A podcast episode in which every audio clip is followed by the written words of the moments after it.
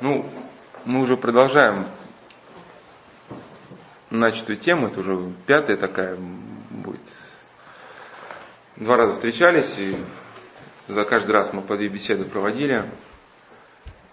Вот, и сказал, что тема вообще, она, это актуально не только для тех, кто наркотики там какие-то употребляет.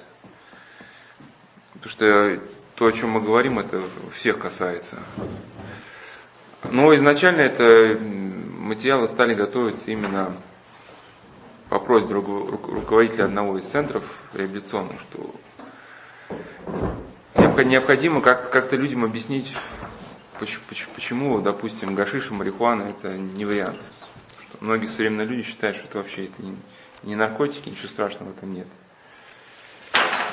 Ну и поиск ответов на эти вопросы, я просто повторяю основную такую идею, что он привел к выводу, что есть некий такой глобальный процесс в мире идет сейчас, раскультуривания, обезличивания человека, ну даже процесс расчеловечивания. А в распространении наркотиков в этом глобальном процессе это ну, только маленькая какая-нибудь там прослойка, да, как, как в, торте, в торте Наполеон – там несколько слоев, да, там, которые несколько слоев теста и несколько слоев сгущенки там еще. Вот. Сама тема гашиши только один из слоев этой сгущенки, какой-то маленький. Ну, поэтому решили разобрать все, не только там гашиш, а чтобы людям было понятно, что эти процессы обезличивания, они и касаются, что стереть свою культурную идентичность ну, чтобы твоя культурная идентичность стерлась, достаточно просто в этот поток включиться. Ну и к тому же вопрос о воспитании, да, что надо понимать, что если родители не воспитывают детей, их воспитывают улицы и масс-медиа со всеми вытекающими последствиями. Ну и от, оттолкнулись мы от двух фактов, стали их объяснять. Это первое, что люди, которые употребляют, ну не только употребляют, всякие другие, в общем, многие, многие из нас этот мир воспринимают как мир уродливый, да, в котором вместо людей ходят такие карлы уроды. Ну, то есть мир кажется это черным, скучным и, соответственно, жизнью кажется невыносимой. В этом мире нет ни чести, ни уважения, ни любви, ни признания, нет ничего. Ну, кроме собственного я вот этого, да, такого раздутого. Всем не должны там кругом, а я никому ничего не должен. Вот, и мы как бы разбирали, как этот мир возникает, как возникает вот такое ощущение реальности. Ну, чтобы разбирали за тем, чтобы каким-то образом можно было этот процесс остановить и повернуть вспять. А второй момент, мы от чего оттолкнулись, что это тоже факт, что во многих людях из нас, ну и в нас, и во многих людях вообще, есть сознание, четко ощущается присутствие второго «я», ну, иногда это второе я, наша субличность, она как бы более как бы агрессивная, иногда она как бы дремлет, иногда прорывается, да. Ну, а в тех, кто употреблял, конечно, вещества какие-то, это наиболее заметно. Как я рассказывал, что одного воспитанника послали в монастырь, он там поработал, и приехал и съел как начищенная сковорода, да, то есть, ну, ну такой спокойный, адекватный, ну, прошло какое-то мере, ну, время, пожил снова в своей старой среде и как бы вернулся безумный Серж туда.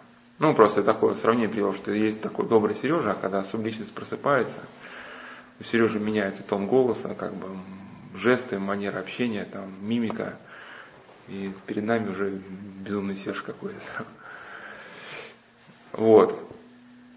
Значит, и вот эти два факта мы разбирали. И сейчас уже, уже продолжим тему, тему субличности, что вот это, когда просыпается вот это второе я и, ну, как бы, а, ну ладно, по порядку просто начну, значит. Значит, э, не обязательно, чтобы эта субличность проявилась, должно быть какое-то там употребление веществ. Мы просто на прошлой беседе говорили, что когда э, сознание человека отключается через алкоголь, через вещества, то на первый план выходит сознание иное. Да, то есть, как, как мы говорили, сон разума рождает чудовище. То есть, когда каким-то образом человеку удается отключить сознание, проявляется не он, а некое другое начало. Конечно, все эти вопросы, то, что мы разбирали на прошлой беседе, они были очень сложные. Вот, что там бывает, что человек, э, сознание человека захватывается неким символом, архетипом, да, вот человек там посмотрел фильм «Бэтмен», а если у него развязывается система какая-то, ну, психическая, психического мира, то вот этот образ Бэтмена, который там, да, в фильме, он мог там прыгать с окошек, захватывает управление сознанием человека. И человек в состоянии опьянения, когда вот этот архетип получил над ним власть, он может выпрыгнуть из, ну, из окошка. То есть на какой-то момент человек может себя представить Бэтменом. Ну, и, э, наверняка какие-то, может, маньяки представляют себе тоже вершительные судеб. Объяснял также вот эта медитация, как происходит в медитации разрушение логических связей. Ну и как даже с точки зрения йогов это высшее состояние медитации, когда одно из высших, когда внутри личности человека просыпается иное лицо, которое мыслит совершенно другими категориями. Э, то есть я как бы провел такую аналогию, что, что что в состоянии опьянения, что в состоянии медитации у человека разрушаются привычные логические связи. Ну вот я приводил пример, что мы если э, хотим прикоснуться к раскаленному металлу, у нас у всех сразу как бы логическая связь, что возник, ну, возникает ситуация, которая нам подсказывает, что вот сейчас у нас краснеет палец, ну, палец будет обожжен, да. Человек в состоянии опьянения, у него эти связи разрушены, он может себе представить, что у него там цветочек вырастет на пальце. Ну и, соответственно, в состоянии опьянения или как в состоянии сна, в состоянии медитации, мысль совершенно как бы иначе. Как, как какой-нибудь пес, вот он пытается через металлическую сетку прорваться к нам, да, а если металлическую эту сетку разорвать логические связи, то вот он врывается к нам в сознание. Единственное, еще такой бы образ я даже привел, чтобы вам эта мысль была понятна. Если кто-то смотрел фильм «Газосеный косичек», нет? Угу. А ребят смотрели? Какой? «Газосеный косичек». Нет. Нет? Он 90-х. Ну, ну, он очень старый, старый фильм. Ну, там, в общем, э, суть была одна, что там, суть была такая, что э, один, один профессор э, взялся развивать мозг газосинокосильщик. Ну, такой был парень, ну, такой, немножко туго соображал, работал на таких черновых работах, и он с помощью компьютерной технологий стал им развивать мозг. И у того как бы проснулись какие-то отделы мозга, ну, по фильму, да, проснулись сверхспособности. И в конце он, фильм он входит в компьютерную систему, там, такую очень мощную. А тот профессор как бы понял, что этот газонокосильщик, он хочет войти в мировую сеть. То есть, если бы он вошел в мировую сеть, ну там могла бы ну, настать просто катастрофа, потому что он получил бы управление над всеми компьютерами. Ну, представьте, он мог бы там сколько авиакатастроф организовать. Ну, что у него какие-то феноменальные способности развиваться, он стал управлять просто миром. А если он вошел в мировую сеть, его бы способность управлять, она бы усилилась. И он успевает заблокировать этот компьютер, и там просто ну, образ, который... Так-то я говорю сейчас абстрактные мысли, а этот образ просто он мог бы это визуально представить, что я объясняю. И там показывают э, с помощью компьютерной графики вот этот, э, как этот газосенокосильщик э, внутри вот этого глобального компьютера сидит, и у него нет возможности выйти. выйти. И он как, как бы окружен такими, ну как пчелиные соты, да, то есть это миллиарды комбинаций кодов. Ну там, например, вот у кода есть там, какое-нибудь число, там несколько миллиардов комбинаций, да, и он начинает подбирать э, комбинации, вот, то есть везде пробует войти, ну там как бы вот каждый ромбик это как бы некая комбинация, понимаете, да? То есть он пытается прорваться вот изнутри замкнутой системы в сеть, но у него никак не получается прорваться. И потом он, подбир, он сумеет, как бы ему удается подобрать этот код, который открывает ему доступ в всемирную сеть, и заходит. И вот таким же образом нечто с нами происходит. Я э, приводил слова преподобного Макария Великого, что под нашим умом гнездится змей, который отравляет вот, ну, наше существо. И этот змей, древний злоба, существует при нашей душе, как вторая душа. Но вот именно если человек еще контролирует свое сознание, этот змей, он не может выйти как бы наружу, полностью проявить себя. Но он различными способами как бы пытается это сделать. Если человек принимает ну, какие-то внушения, вот мысли, которые происходят да, субличности, то а, как бы змей прерывается. А во многих э, мировых, э, ну не знаю, как назвать, ну есть там и боевые техники, и медитативные техники. Вот особенно в физическом мире такое развито стремление, наоборот, прорваться к этому демону, потому что вот этот внутренний, да, субличность, соединение этой субличности воспринимается как некое благо. И вот я вот эти точки зрения хотел бы сегодня разобрать. Ну, значит, и вот этот вопрос о проявлении субличности нельзя сводить только к наркомании, что только, мол, когда человек там покурит что-то или выпьет, у него да, снимается контроль сознания, и вот эта темная сторона души получает как бы перевес. Здесь можно говорить также и о культуре, о воспитании, о наличии устоев. Потому что когда мы ну, обращаемся к каким-то своим устоям, да, к той культуре, которая возникла на основе православия, мы можем противостоять проявлению субличности.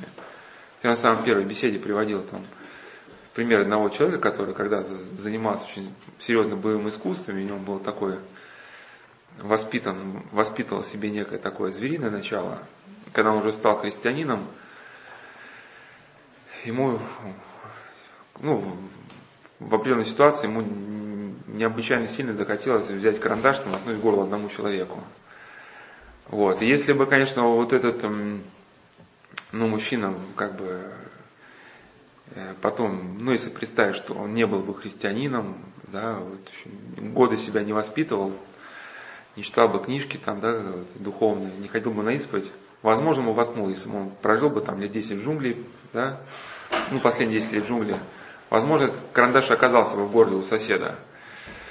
Но в момент, когда вот это возникло сильное желание, да, человека убить, как бы сработал этот защитный механизм, ну, то, что православие дает личности человека, и он удержался. Вот, и вот этот, э, вот эта грань, как бы вот наши защитные механизмы, они, э, ну, даже не только культуры наращиваются, они есть у нас и в психике. Человек, который у нас вот есть некие защитные э, механизмы психики. Вот, например, если человек э, в первый раз не даст своего согласия ну, на гипноз, то гипнотизеру, может быть, ничего не удастся сделать. Вот, э, я знал одну бабушку, она такая очень была ну, верующая, даже в советские годы. Она в детстве была крещена, но в советские годы там было популярно все эти, ну, как бы, там приглашали, ну, в кинотеатрах эти всякие там оккультисты выступали, ну, да, с такими номерами. Она такая еще в деревне выросла, у нее такое лицо очень простое, наивное. И, ну, вот это коммунистическое воспитание, оно тоже было получено, но все-таки то, что мама ее учила, там, вере как-то в детстве, все это еще как-то жило.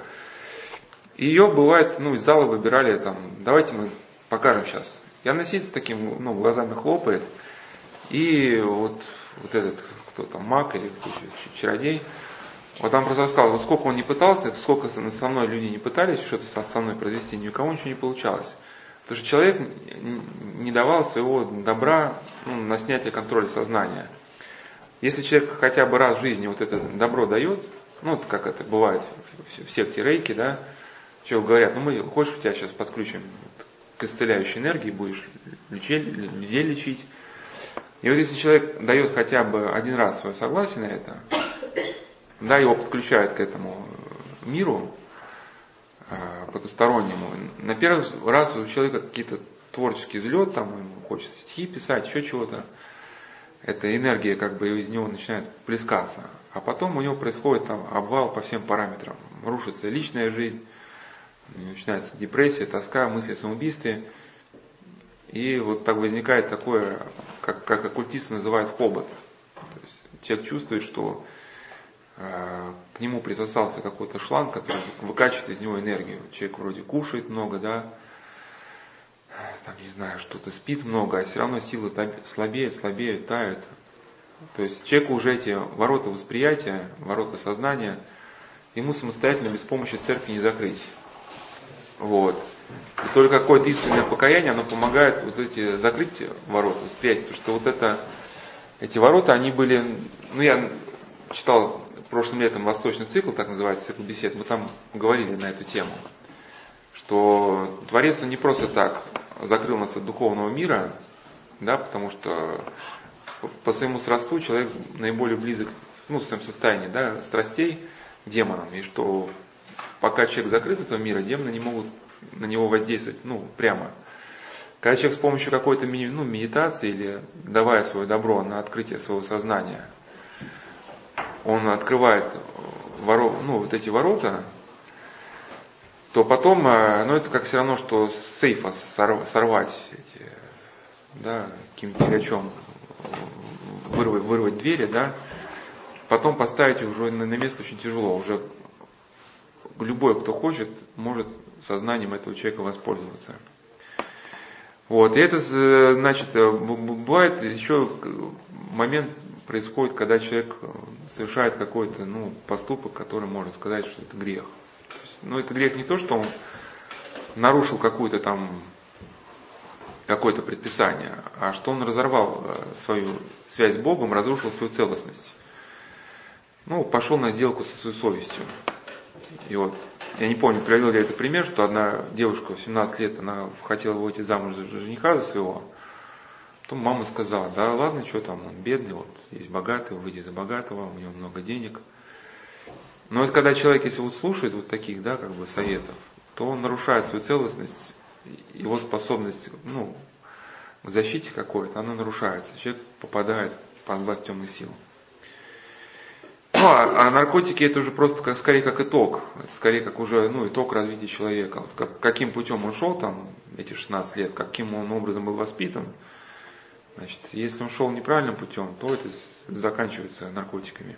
Значит, для того, чтобы быть еще вот, э, эта ли, субличность проявилась в человеке, не обязательно э, употреблять наркотики. Вот у апостола Павла было такие слова, да, что солнце да не зайдет в огне вашем, и не давайте место дьяволу.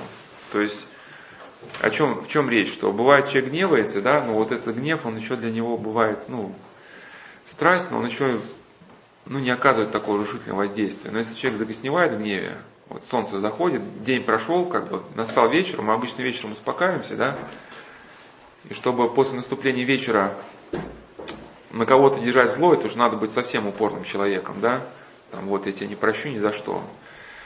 И вот если человек в таком состоянии ложится спать, да, да, то возникает, да, то, то если человек упорствует в какой-то своей страсти, то его защита тоже ломается. Потому что ну, мы все как бы гневаемся, да, больше или меньше, но всегда возникает ну, вопрос, внутри нас совесть как бы говорит, что ну все, как бы погневались-то и пора заканчивать. Но тот, кто не хочет заканчивать, вот он сталкивается со временем вот с этой субличностью. И в прошлой беседе э, мы как раз э, говорили, что я сейчас просто чуть вспомню прошлую беседу, что нагнетаются различные процессы в мире, чтобы человека сделать в конечном итоге открытым для воздействия этих субличностей. Вот я эту мысль также мог, могу подтвердить таким как бы, примером, чтобы ребятам было понятно. Но если кто-то смотрел фильм «Чужие», ну, в общем, э, там, э, там, там речь э, шла о чужих, это такие чрезвычайно агрессивные были существа, с которыми ну, человечество в будущем якобы столкнулось, да, и у них была такая двуступенчатая система размножения, то есть они чужие себя представляют двух существ. Это первые такие типа скатов наших, у них такой был хвост, они душили жертву, и потом вкладывали ну, человеку или любому другому существу в пищевод, ну то есть через рот, а, яйцо чужого. Ну, также стрекоза делает, она находит гусеницу стрекоза, точным ударом она эту гусеницу как бы парализует, то есть гусеница живая, но не может двигаться. И она откладывает туда яйцо стрекозы. И это яйцо, оно питается соком гусеницы. То есть постепенно вот эта личинка стрекозы, она сжирает эту гусеницу изнутри. Ну, также живые действовали они, чужие, то есть. И когда они схватывали какого-то человека, они его, у них такая слизь была затвердевающая, они этой слизь его заматывали, да, и человека зафиксировали в этом положении, что потом вот этот скат к нему подполз и вложил ему в пищевод это яйцо, да. И вот то, что сейчас идет процесс тотального углубления человечества, вот это можно уподобить вот этому, да, то есть э, людей фиксируют в каком-то одном положении, да, вот а, а, по состоянию удивления, когда вот это, ну, варежка открыта от удивления, да, там люди смотрят, немного, да, вот эта варежка открывается, да, а туда, и когда эта варежка открыта постоянно, в общем, да, туда вкладывают яйцо. И вот мы как раз на прошлой беседе говорили, такой был термин, называется фиксация. Ну, фиксация это термин психиатрии, что когда человек, ну, например, ему в каком-то некомфортном состоянии, он Ему хочется состояние как-то изменить, он там раз, таблеточку, гашиша покурил. И ему как временное облегчение настало, и он на этом состоянии измененного сознания начинает фиксироваться. Ну, у кого-то там игры, у кого-то интернет, кому-то подраться на улицу, охота выйти, да. И человеку потом уже более комфортно всегда находиться в этом состоянии измененного сознания. Да, и это все, ну, как бы все наши беседы не связаны. А вот, а почему мы на прошлой беседе как раз говорили, почему мир таким кажется плохим, что из него хочется уйти. Потому что человек зациклен на самом себе. Вот когда человек зациклится на самом себе, ну, он лишается возможности увидеть этот мир ну, с лучшей стороны, лишается образовать связи с другими людьми, он как бы уже перестает обогащаться. То есть весь мир сейчас, ну, э, ну, как бы, идет процесс фиксации, то есть людей фиксируют на каких-то страстях, и в результате этой фиксации они, а, они лишаются возможности внутреннего обогащения, наращивания связи, и, соответственно, начинают ну, деградировать и, и начинают видеть мир уродливым. Ну и Б, они как бы остаются открыты для воздействия субличности. И вот Игуменен как раз и писал, что вот вот это как бы уничтожение народного населения нашей планеты, оно возможно только ну, при тотальном углублении э, народов. И вот поэтому тотальное вот это оглупление, оно проводится всеми возможными средствами. Ну, я почему эту тему завел, просто чтобы ребята понимали, что их завтрашний выбор, где-нибудь покурить в подъезде или не покурить, это не просто покурить или не покурить, это вопрос а сохранишь ли ты себя как личность в этом мире, или ты себя как личность не сохранишь. Или тебя просто, да, в тебя вложат это яйцо просто, и ты, ты будешь как это, как биомасса там, для чего-то роста. Но и в результате деградации нравственной, почему-то это пропаганда да, разврата, наступает деградация умственная. А когда наступает деградация, деградация умственная, снимается контроль сознания. А когда снимается контроль сознания – человек становится открытым для воздействия субличности. И вот там у нас на сайте есть еще, на сайте Славского монастыря такая статья, мировоззренческий язык, часть четвертая. И там ну, написано про открытое сознание. Я оттуда из этой статьи просто один пример приведу, что вот у детей это воздействие открытого сознания, ну, то есть последствия открытого сознания очень хорошо видны у детей, у которых еще не сформировался какой-то культурный слой, да, которые еще ну, не поняли, что хорошо, что плохо. Ну, например, там один мальчик смотрел, как играли там люди в футбол, и у него возникла идея бросить камень в толпу. Ну, просто эта идея подчинился, да, взял, бросил камень в толпу. Ну, когда его там накинулись ты что там, в милицию сейчас тебя, ну, кого-то попал серьезно. А он даже не мог объяснить, почему это сделал. То есть возникло желание, а он не мог этому желанию противопоставить какой-то контраргумент, да, там, ну, может, там, а мама говорила, что камень кидаться плохо. Его сознание было полностью как бы чистым, полностью открытым. Или вот тоже такая, один молодой человек рассказал про свою сестру, что они когда пошли гулять, сестра заходит в ванную, говорит, я сейчас быстро ботинки там, ну, подкрашу, там это, аэрозоль для, для замши. И раз этой девочки все, минуты нет, две минуты. Брат заходит, там такая картина, девочка стоит с выражением ужаса посреди ванны, вся ванна залита этим аэрозолем. Ну, стены просто, эти шторы, все в коричневой краске. Он говорит, слушай, ты зачем ты делал это? А говорит, я не знаю, ну вот пришла какая-то идея, да, в голову, стукнула, и она этой идеей последовала. И вот это как бы и называется свобода восприятия. Ну, те, кто пропагандирует какие-то медитативные техники, это свобода восприятия, ну, говорят, что это как бы вот это благо, а на самом деле это великое зло. Потому что человек, получается, ну, подчинен любой идее. Но вот как раз эту свободу восприятия, а как раз она и развивается еще, ну, ну, многими аспектами, как, о которых мы говорили, но я бы еще добавил, что компьютерными играми, потому что э, игры останавливают развитие лобных долей мозга. Ну, у нас вот э, э, те, те, те отделы мозга, в общем, которые отвечают за наше поведение, тренировку памяти, эмоции, обучение, да, когда человек ну, излишне увлекается компьютером, особенно вот, играми, они перестают развиваться. То есть вот эти молодые люди, которые очень часто сидят в компьютерах, они будут подобляться вот тому юноше, который бросил камень, и той девочке, которая покрасила свою ванну. И вот японские ученые, они считают, что в этом ну, будет заключаться трагедия будущего, что когда вырастет поколение воспитанное на компьютерных играх, это будет поколение, которое будет все проблемы решать войной.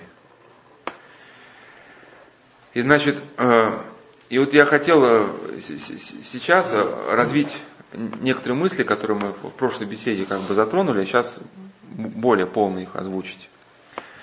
Ну, мы говорили, что э, на прошлой беседе, что страсть, она всегда опасна, даже если в результате страсти у человека не возникает ну, какие-то физические травмы.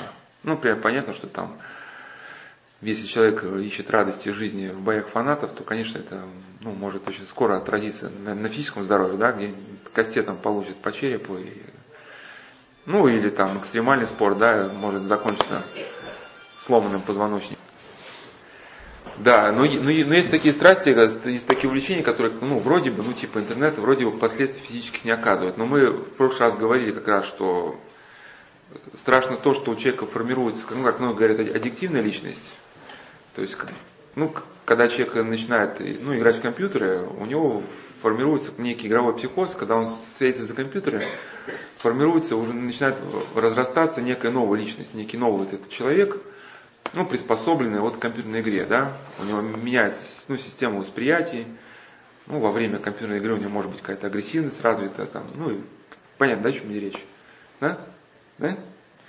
И я как раз говорил, что когда вот это вот двойное, вот это, ну, двойная идентичность, как ее называют, у человека появляется, то человек уже не может контролировать ну, с достаточной степенью те импульсы, которые приходят к нему из, ну, из глубин его души. Да, вот бросить камень, там, покрасить, покрасить ванну в коричневый цвет. Значит, эти импульсы начинают прорываться. И как мы говорили, что в прошлой беседе, что возникает опасность прорыва материала из подсознания. Да, и возникает инфля... ну, опасность инфляции сознания. То есть сознание может быть затоплено чуждыми человеку образами. Ну, мы сейчас не буду снова повторять, что мы говорили, как мы можем относиться к подсознанию. Ну и опасность прорыва вот этого материала, да, из глубин личности возникает также, когда человек пытается, ну, стимулировать это, ну, глубины своей личности. Вот на этих двух моментах стимуляция, стимуляция, да, и, э, и открытость личности, открытость импульсом, я сейчас остановлюсь. Значит, э, э, ну, значит, два момента нас, надо, значит, нас сейчас интересует наиболее вот этот момент, э, что, ну, ну, в общем, сейчас разберем, что такое стимуляция подсознания. Ну или хотя вкратце скажу, что мы, мы слово подсознание употребляем не, не, не, в том, не в том значении, в котором его употребляет психиатрия, потому что э, на прошлой беседе я говорил, что святые отцы, в частности, ну, частности не святые отцы, просто хотя бы один минимум. Макарий Великий, он считал, что человека можно уподобить, ну, ну, это как бы, это просто вывод из его мысли, что вот некой, некой башни, да, и человек видит только два своих этажа, а внутри у него могут быть еще больше этажей. И вот Макарий Великий говорил, что кому-то кажется, что он полностью себя очистил от греха, но он, может быть, очистил только два, два, две какие-то свои части, а остальные части еще пребывают во тьме. Вот, но все равно я хотел бы сделать здесь оговорку, что э, не в том смысле мы используем слово подсознание, а в каком, например, используют многие сейчас вот психиатры. Вот я приводил на прошлой беседе, кто не был, просто напомню, чтобы сейчас вы в тему вошли. Как а, некоторые психиатры объясняли феномен, что ну, какие-нибудь голодающие женщины могут слышать мужские голоса, которые им приказывают ну, прекратить кушать. И эти женщины, они могут испытывать, что в них вселяется какое-то маленькое существо мужского характера, да, да, с мужским голосом, который ему что-то приказывает. Ну, психиатрия, как бы, она объясняет, что вот это там этот архетип анимус, некий архетип мужского начала, ну, оживает в подсознании и, мол, трансформируется в восприятие, человек, женщина слышит мужской голос. Мы разбирали, что это мнение вряд ли можно признать справедливым. Ну и такая трактовка подсознания, она как бы, она чревата тем, что очень, ей можно как бы, ну, ну, спекулировать. Мне одна женщина рассказала, что она пришла к психологу, и он ей дал такой совет, что, ну, есть психологи хорошие, я не спорю, вот в вашем центре Василию Великому мне очень нравится, ну, как работа поставлена очень эти женщины грамотные, ну, которые за ребят занимаются. Но тут это было реально на самом случае, что она пришла, как бы у нее какие-то проблемы были, там, может, и слышал такой ответ, что а вы на самом деле мужчина, вы не женщина, и вам нужна женщина. Она говорит, ну хорошо, у меня на пути был Макдональдс, где я все это заела.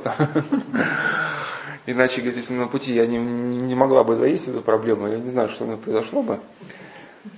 Ну, я к чему, что просто вот такая трактовка подсознания, что в нас есть некое, некое автономное сознание, да, некие автономные архетипы, она чем чревата? Что человек становится полностью управляемым. Да?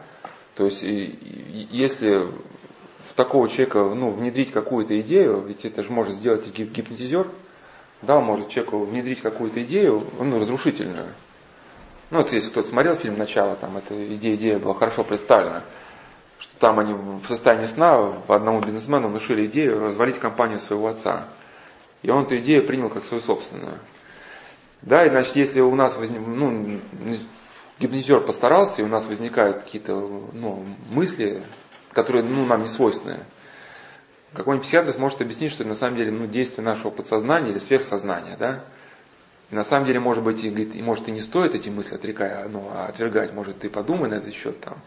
Или, или ну, как это сейчас говорят, что если ты гневаешься, может, это не полезно тебе для здоровья, как бы сдерживать свой гнев. Вот. Ну, поэтому не, не в этой трактовке, не сверхсознание, не что-то отличное от человека. Вот мы в этом ключе мы не воспринимаем подсознание. Значит, и вот, э, э, как один исследователь говорил, что я дальше просто про стимуляцию субличности, что погружение человека в мир далеких представлений способствует глубин, ну, стимуляции глубинных сфер его подсознания. Такое состояние непривычное и представляет угрозу для целостности психики.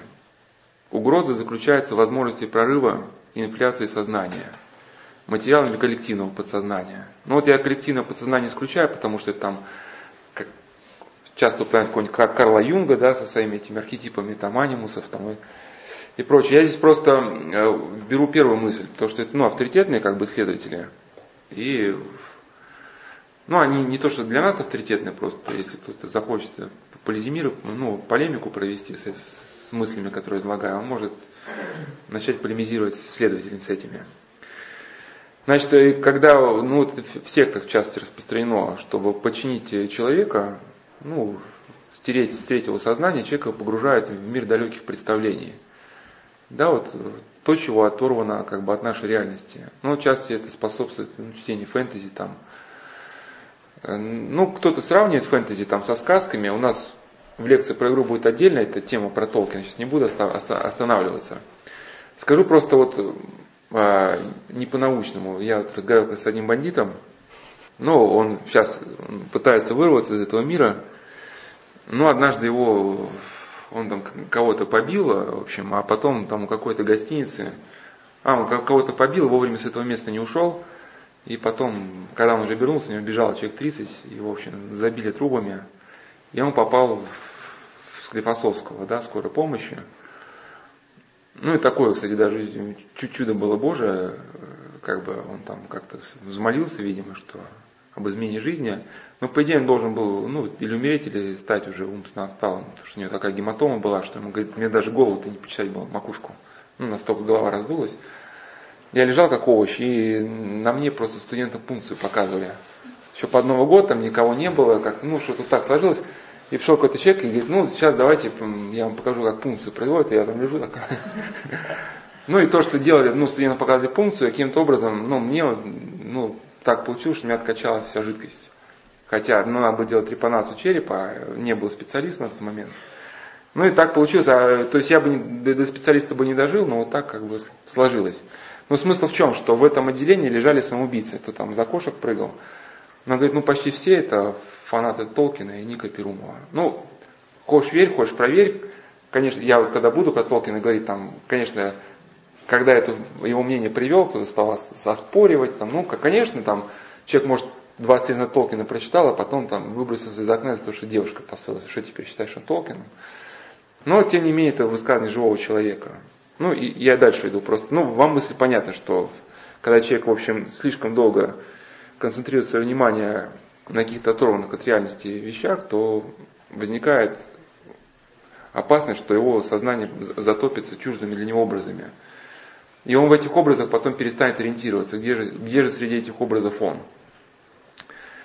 Но вот бывает так, что как бы один из этих э, способов стимуляции это поэзия. Вот. Одна женщина писала, что в молодости она очень любила поэзию и даже называла ее магией слов. Она вводила, она вводит человека в какое-то особенное состояние, похожее на транс. Поэзия, как и музыка, обращена к эмоциональным глубинам души человека. При этом рассудок, ну, словно погружается в дремоту, и человек видит сны наяву. Музыка и поэзия пленяют и захватывают человека, и в то же время раскрывают те пласты, которые лежат под его сознанием. Мир чувств и страстей. Да? И эта женщина бросила стихи читать, ну, такой направленности, там всякие символисты там и прочее.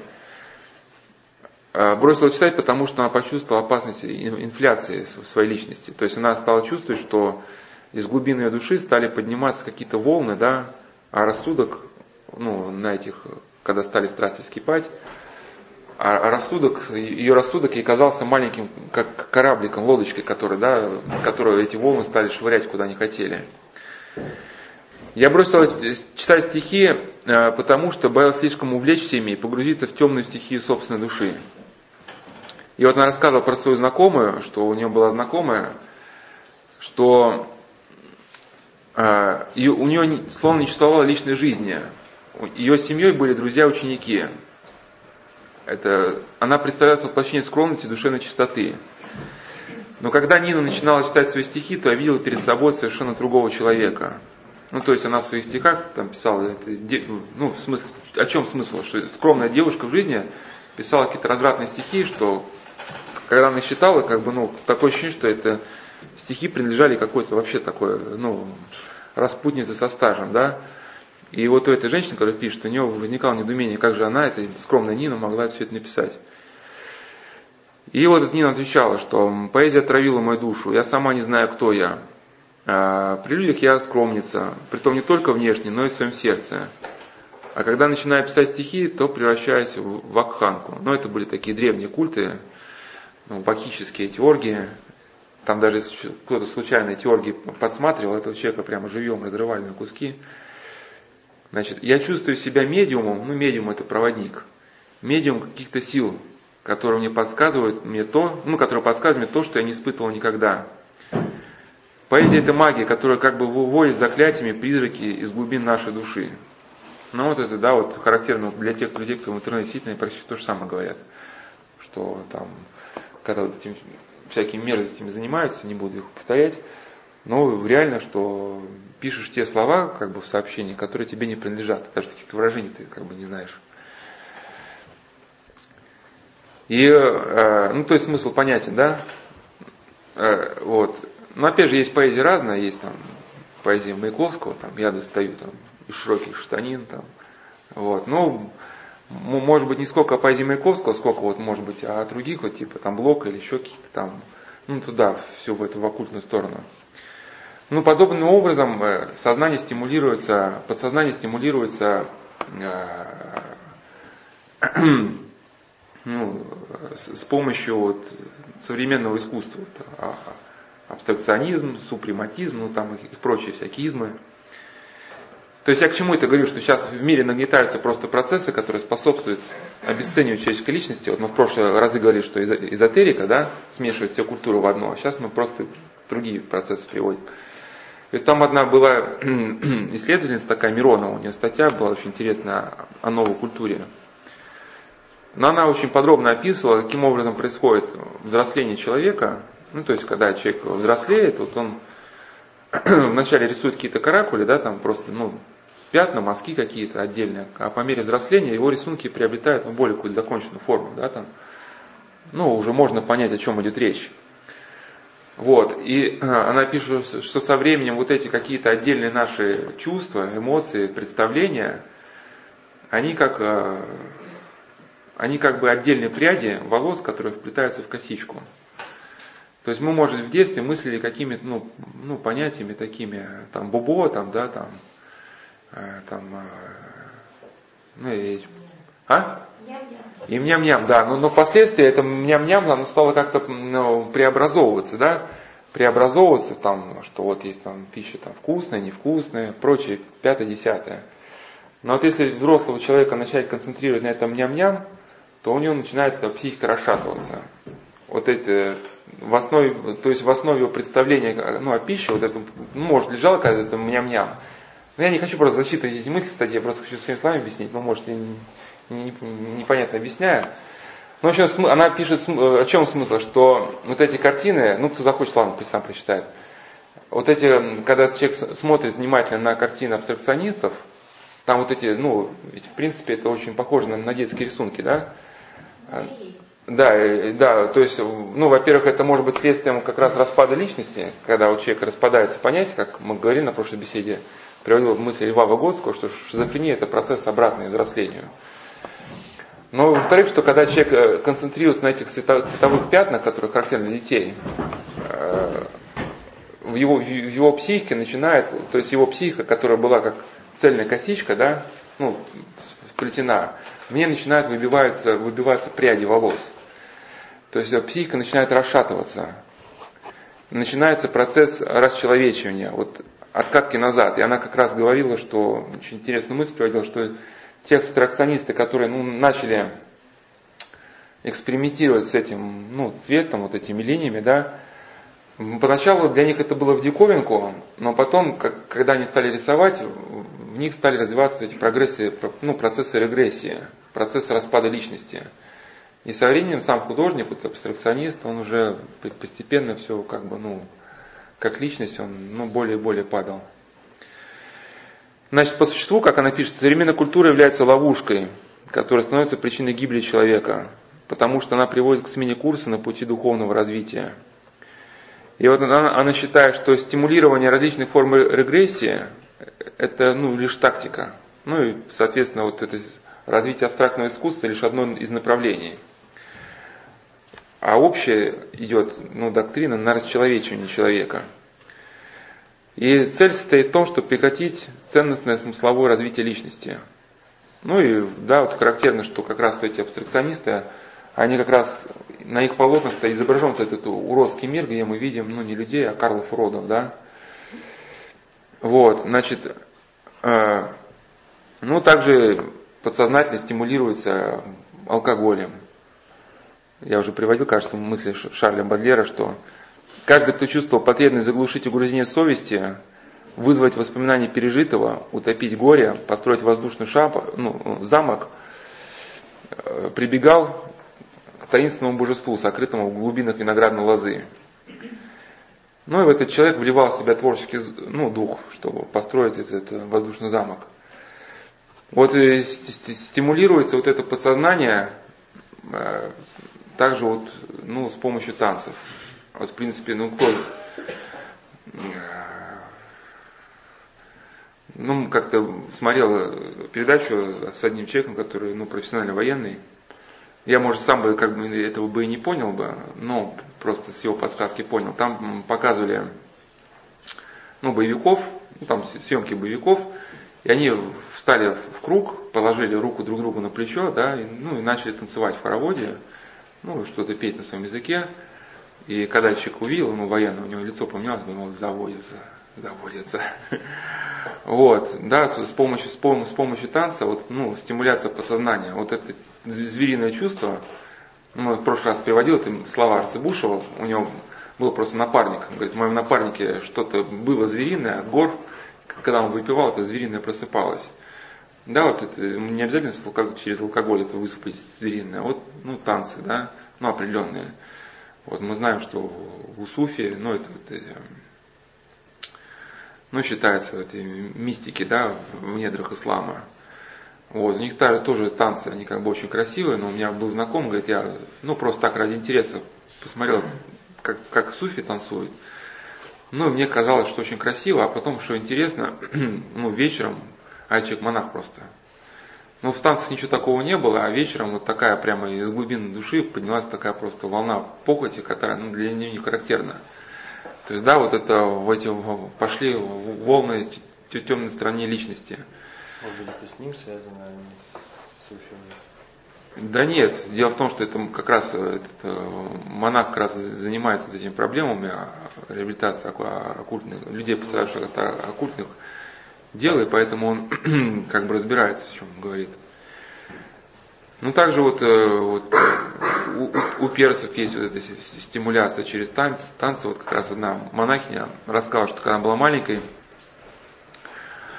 она где жила, там рядом был персидский квартал, и персы праздновали ну, свой какой-то праздник, посвященный этой луне.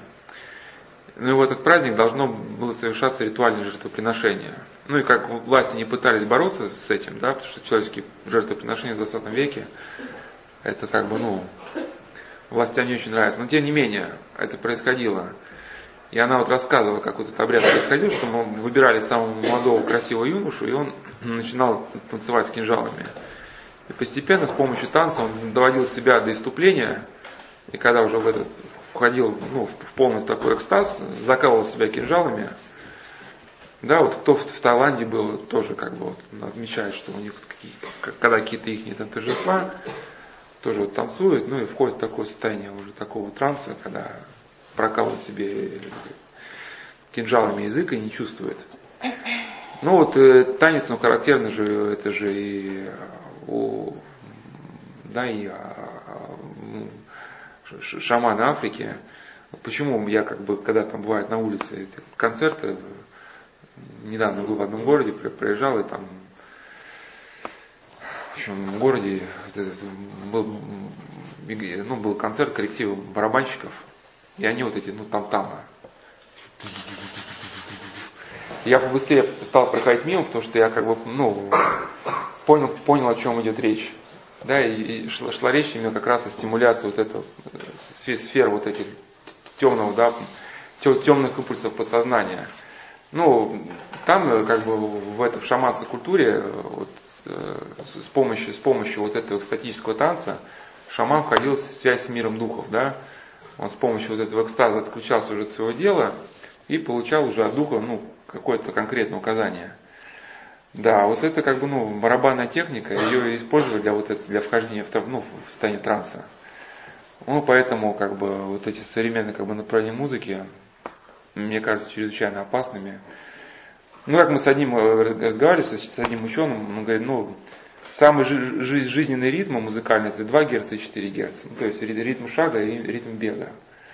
Когда э, в ритм музыки уже больше 4 Гц, то уже как бы, ну, он становится разрушительным человек. Да, там, где вот еще, ну, в роке еще не так заметно, хотя вот в роке там есть такой ударник, бочка называется там, ну, это чисто африканский там там. Ну, когда, ну, педали, да, там. Он обычно слышен, когда, ну, э, ну, обычно, когда какой-нибудь там приезжает какой-нибудь там бандюган на машине, вот, вот это, в принципе, бочка, она только сложна. Через закрытую машину, через дверь, Или когда, если где-нибудь там кто-нибудь включил на полную громкость, вот эти басы, они и слышны. Но вот эти басы, это, это, это и есть, да, африканский там там. И поэтому человек, он как бы, ну, постепенно зомбируется. А? Не, ну колокольный звон я бы не стал бы сравнивать. Ну, во-первых, э, ну, мы, мы, сравниваем, э, э, ну, здесь надо какой-то уже анализ более глубокий проводить, который я не готов нему сейчас, э, к этому анализу. Но мы просто даже можем сравнить свои ощущения, когда, ну, например, я могу только свое субъективное мнение привести. Бывает иногда грешен, каюсь, что когда там начинается служба, все ночные бдения, а я, мне там надо вот к лекции готовиться, что-то, и начинается как колокольный звон, ну, то есть призываю всех на бдение. Мне уже как бы, если я раньше до этого мог с упоением заниматься делами, вот там еще часок посижу там, и вот это почитаю, то включится это, то у меня уже все мысли как бы уже о службе. Я уже ну, не могу уже, так, надо собираться. Нет, надо посидеть. Уже все мысли меня зовут уже как бы в храм. То есть определенное действие. А когда, ну, может это мое только впечатление, ошибочное.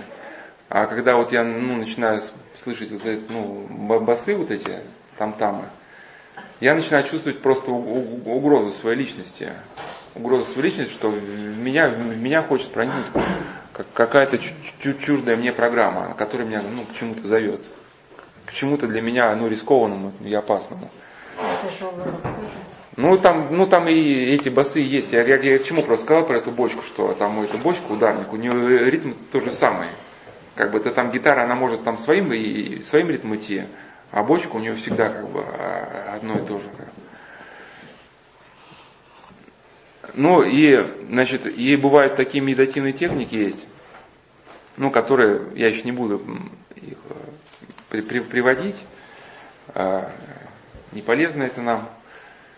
Вот, ну, пробуждение в человеке, ну, звериного начала. Да, то есть, ну, звериное начало, как бы, ну, есть в каждом из нас, ну, с момента грехопадения, как отцы пишут, что дьявол вошел в сердце человека, действует оттуда, из- изнутри. Поэтому есть в каждом. Ну, вот, например, это звериное начало, если видели, да, там, а, ну, как боксеры пытаются друг друга возбудить, там, когда там, ну, там ра- раунд прошел, там, ну, бывает, человек садится, ему тренер по щекам, там, да, там, ну, ну, хло- хлопает он по щекам, там, давай, давай, ну, за- за- заводит, да, чтобы полностью снялся контроль сознания, в человеке вот этого, ну, проснулся вот этот дух, да, ру- руководящий дух, или помните, Звездный войн, ну, не знаю, ребята, вряд ли уже смотрели, это совсем это уже как бы, Вышли же части. да? Ну, ну, ну там просто этот лорд Вейдер все искушал там этого своего сына Люка там, там отдайся черной там стороне силы. Ну, ну вот это, а? Убей меня. Ну, не убей меня. Ну, ну, ну, ну, ну вот эта тема, да, отдайся, Сразись. отдайся черной стороне силы, чтобы у, человека, ну, пе- перемкнуло как бы голову. А, хотя, хотя, кстати, это, ну, если так слово, некоторые боксеры, они э, знают, что человек, когда отдает черной стороне силы, он всегда проигрывает. Но я к тому, что вот сейчас очень, как бы, сейчас жизнь скучна, особенно у, у москвичей, да, там, представителей мега- мегаполисов. Э, Тут, кто не был на, на теме игры, э, я просто скажу, что мы в июне начали читать лекции про игру, и там я просто приводил высказывание одного режиссера, который, чтобы как-то развеяться от черных мыслей, он ну, стал приезжать к своему другу, который преподавал кунг-фу, и говорит, меня ра- раз в неделю просто бил, бил до помрачения. Ну, чтобы каким-то образом ему, его жрала собственная гордыня.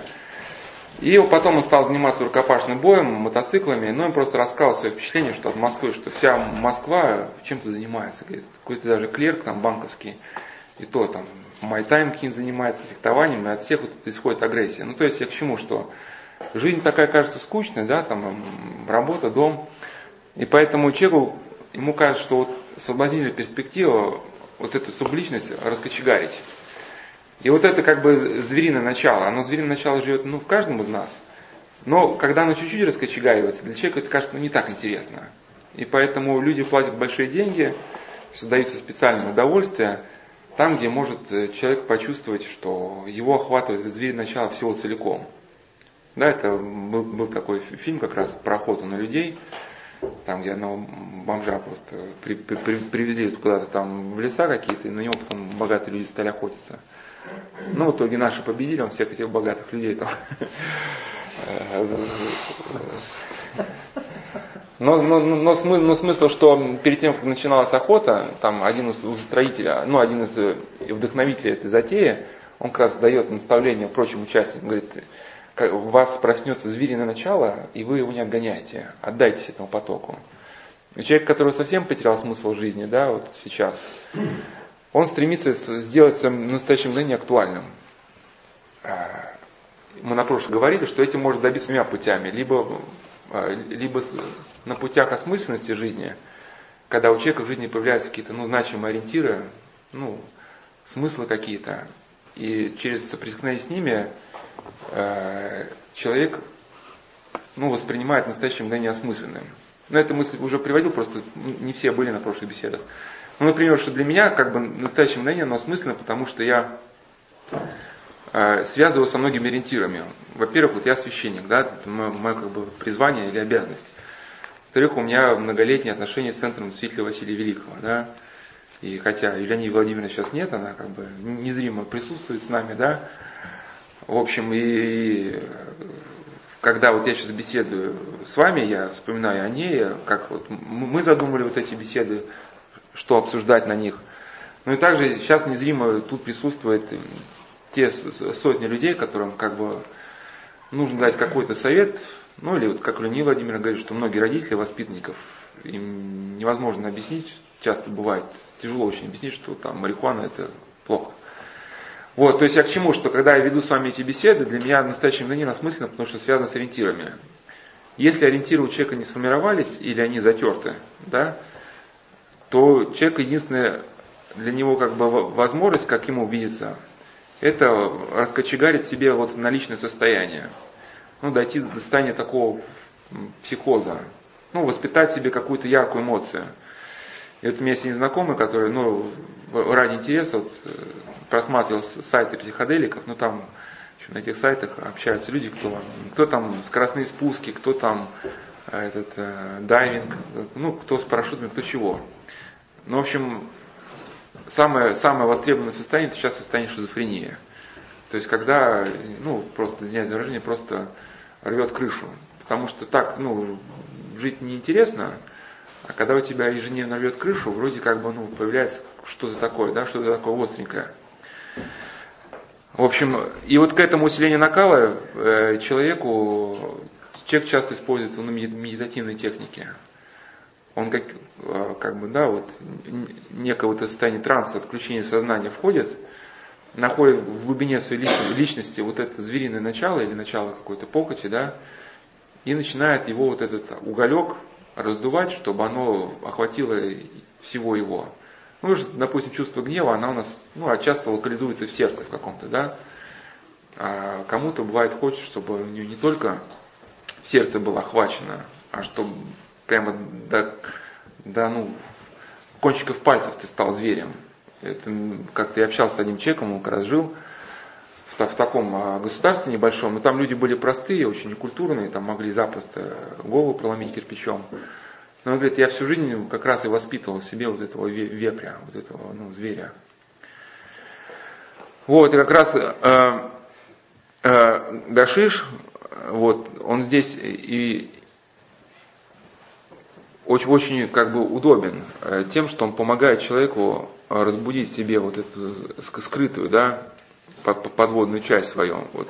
Шарль Бадлер, я его мысли буду приводить и приводил, ну, почему я на нем акцентирую внимание, на Шарле Бадлере? Ну, не потому, что я считаю авторитетом, но потому, что это человек, который э, потреблял гашиш, э, прошел через наркотический опыт, но потом в результате он понял, что чревато распадом личности, и он понял, что пора останавливаться. И он оставил ну, свои записи, ну, они считаются, где он очень точно описал эффекты опьянения. И он очень разительно отличается от наших там, певцов-композиторов, которые вот один, один раз попробовав какой-то там наркотик или ЛСД, а потом начинают статьи писать восторженные, что как там, как их там повело. Ну, в общем, Шар Бадле пишет, что пребывая в бездействии, человек искусственным путем вводит сверхъестественное в свою жизнь. И вот этот спонтанный э, подъем чувств, ну, приводит его к порабощению. Человек порабощается той частью своего «я», ну, которая ну, господствовала в нем. Употребляя гашиш, он хотел, хотел сделаться ангелом, а стал зверем. И на данный момент могущественным зверем. Да? Если только можно назвать могуществом чрезмерную чувствительность при отсутствии воли, ну, смысл идет, что при гашише отсутствует воля, которая бы могла сдерживать и направлять человеческую личность. И вот мы как раз говорили, что э, в прошлых беседах и отчасти сейчас, что э, я приводил слова преподобного Макария Великого, он говорил, что древняя злоба, древний змей, он живет при нашей душе, как вторая душа, ну, живет под нашим самым умом. И когда человек э, хочет, ну, с помощью гашиш или каких-то психотехник соединиться с глубиной своей личности, ну это восточная такая доктрина, мы сейчас ее будем обсуждать, ему кажется, что он соединяется с неким, с неким своим инстинктом, да, с неким своим вдохновением, которое ну, поможет ему в жизни. А на самом деле возникает опасность, что он уловит не древний какой-то свой импульс, а что он встретится с тем самым змеем, который да, сидит у него под самым умом. Змей, вошедший, стал властелином дома, и он при душе, как другая душа, пишет ну, преподобный Макай Великий. Он прилепился даже и к телесному человеку, и в сердце струится множество нечистых помыслов. Этот змей таится в глубине помыслов, гнездится и умерщвляет человека. Да? И, значит, подобным образом а, а, с этим змеем человек может встретиться и в состоянии а, опьянения, ну, ну, галлюциногенными и медитации. То есть есть медитация как бы, ну, как минимум двух родов, сейчас я просто не говорю, это первое, это стимуляция какого-то внутреннего, да, импульса, пытаться с ним как бы сосложиться. Когда человек стимулируется на каком-то ну, образе, там, конечно, женщина хочет пробудить себе женственность какую-то. Ну да, вот, чрезмерную вот эту похоть с помощью каких-то медитативных техник. Ну а бывает второй момент, когда человек полностью открывает свое сознание, полностью открывает свое сознание, чтобы, ну как ему кажется, поймать какое-то вдохновение. И вот эта медитация, она очень похожа на, на опьянение ЛСД. Вот мы как раз говорили вот в беседах, посвященных темам восточных религий, что некоторые исследователи, они считают, что эффект э, ну, ЛСД, он э, выражается в том, что пробивается брешь в защитных механизмах личности человека. Его сознание ну, затопляется потоком образов, которые лежат на, на глубине личности. Но только мы уже заранее сказали, что мы не воспринимаем слово подсознание в том смысле, как воспринимается психиатрия, да? Значит, я бы просто сказал, что ЛСД, она пробивает брешь защитных механизмов личности, и в эту личность совне можно вложить любой образ, да, любую информацию. И вот таким же образом, э, как бы и человек, и человек медитирующий, он открывает себя для воздействия э, духа, то есть для воздействия некой идеи. И вот э, подобным образом же происходит и в Гашише. Вот Шарль Балдер так интересно описывал как раз, что ну, в Гашише, там, если почитать, у него есть поэма Гашиша, очень, очень много можно параллели провести именно с, с медитацией.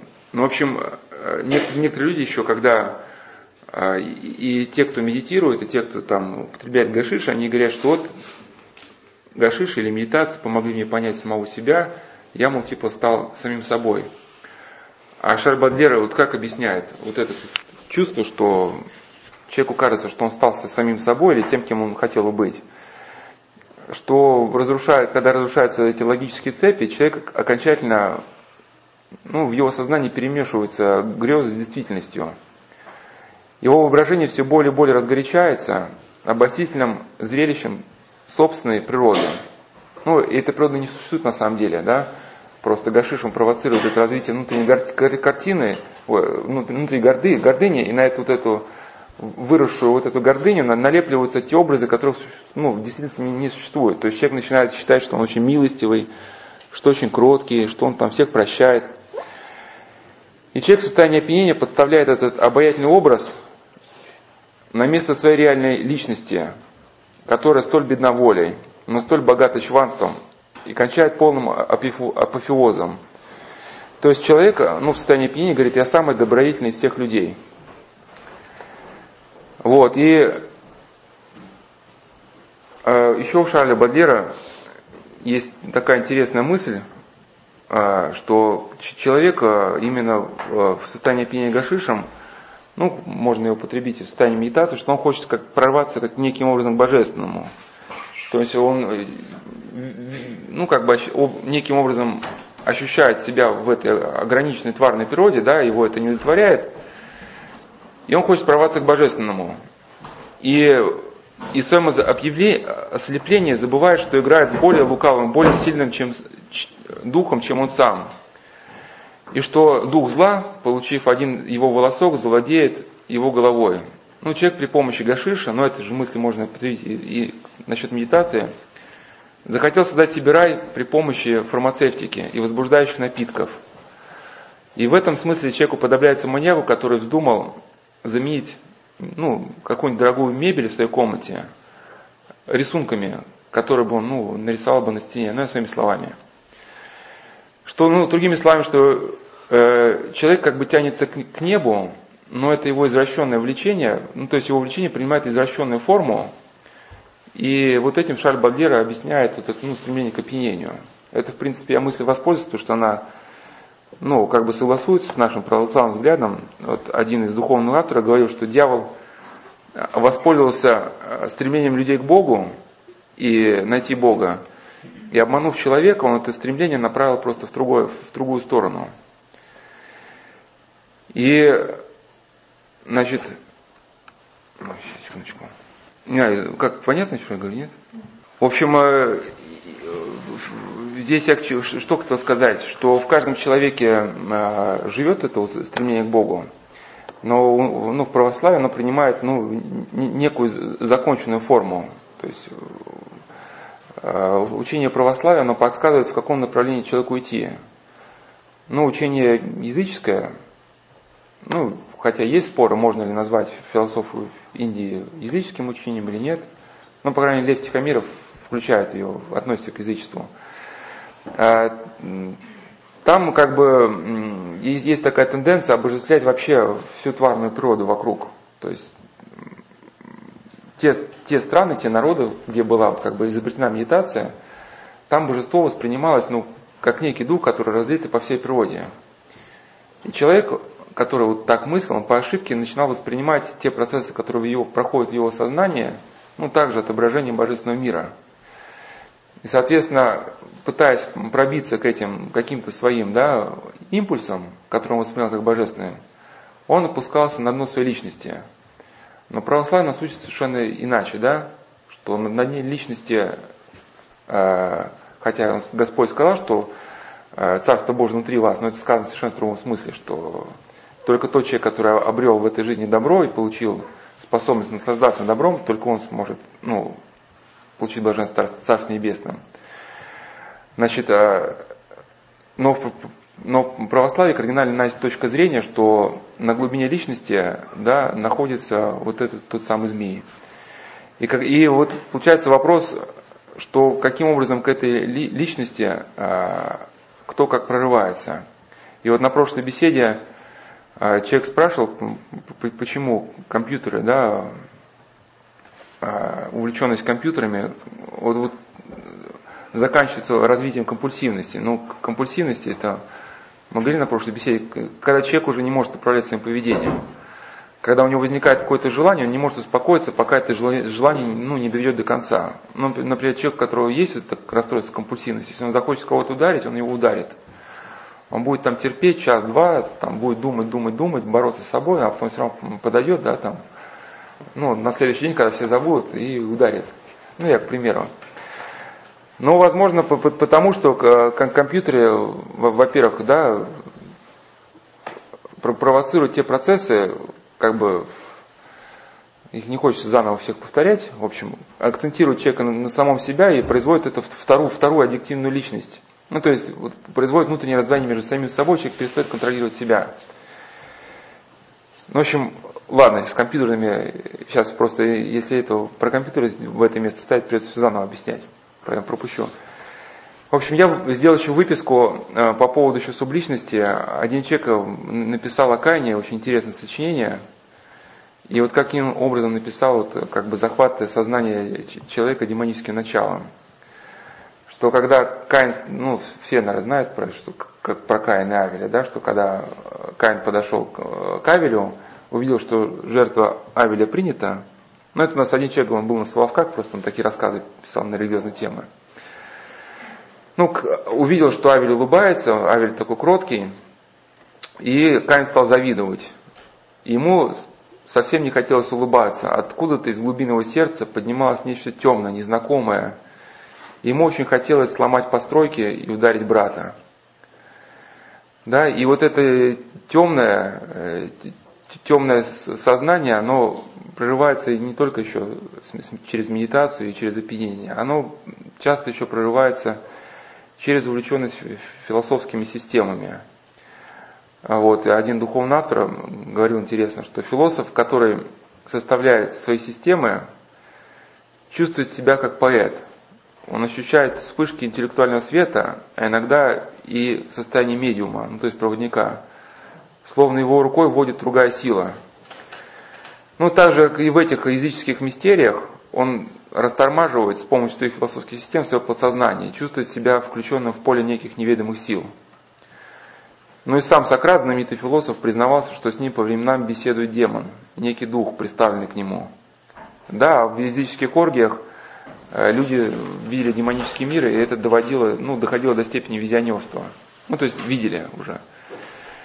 Ну и подобным образом можно сказать, что в нашей субличности же она прорывается, вот, э, когда мы чем-то чрезвычайно сильно увлечены, вот любое занятие, которое выдергивает человека из, из, из потока его ну, мышления, я сейчас говорю не про молитву, потому что в молитве хоть поток мышления как бы эти образы скудевает, но все равно он не прерывается, человек просто начинает беседовать с Богом.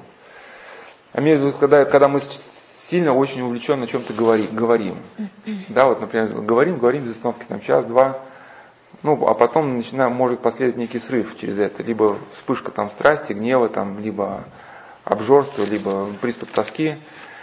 То есть мы, мы вот это, или когда человек увлеченно работает, причем очень быстро. Когда, ну, бывает, мы работаем быстро, но мы контролируем сознанием то, что мы делаем. А когда начинается вот такая гонка, когда человек, как собака, там с языком через плечо, то человек теряет контроль над своим внутренним состоянием, и потом тоже может закончиться ну, каким-то срывом, какую-то вспышку какой-то страсти.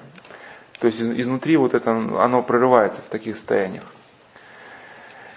Ну, кто, кто еще более на эту тему захочет, посмотрите еще что это. Вот как раз в книге отца Серафима Роза «Православие и религия будущего», там есть раздел «Восточная медитация наступает на христианство». И э, в этой главе он как бы пишет, что в медитации ну, видна вот эта открытость и готовность быть восхищенным, восхищенным неким духом.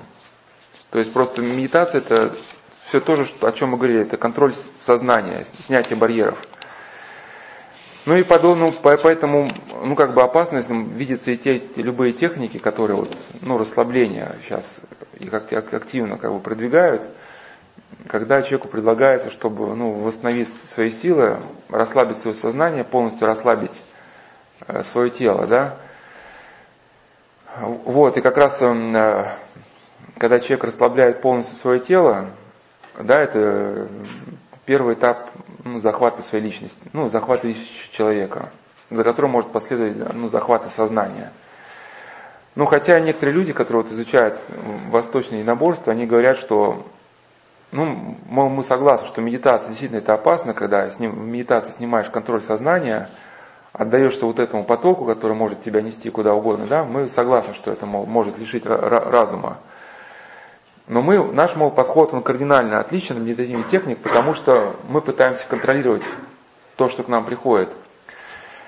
Значит, но, но здесь все равно это, это как бы аргумент, ну как бы э, э, как это слово-то, ну, не к месту, потому что в боевых искусствах все равно, как бы, хотя они говорят, те, кто практикует восточное наборство, хотя они говорят, что они пытаются контролировать то, что происходит в их сознании, но они первоначально ставят себе задачу соединиться с внутренней стихией. То есть, ну, у них там просто такое же мировоззрение, что человек состоит, там, у него там такое тело, такое секое тело, стихиальное. И вот нужно соединиться с, с этой стихией, которая, да, в тебе, в тебе живет, чтобы стать сильнее. А потом эту стихию научиться контролировать.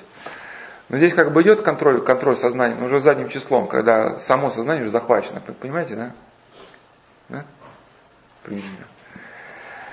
Вот, и значит, э, и об этом же, когда эти же мысли я еще, э, э, здесь же я еще хотел вот, ну, вкратце, так и попутно сказать, чем отличается от восточной этой техники, ну, от, от молитвы. Если мы сейчас будем говорить просто восточное наборство, где очень вот эта тема субличности ярко открывается, разбирать, вот, э, вкратце просто скажу.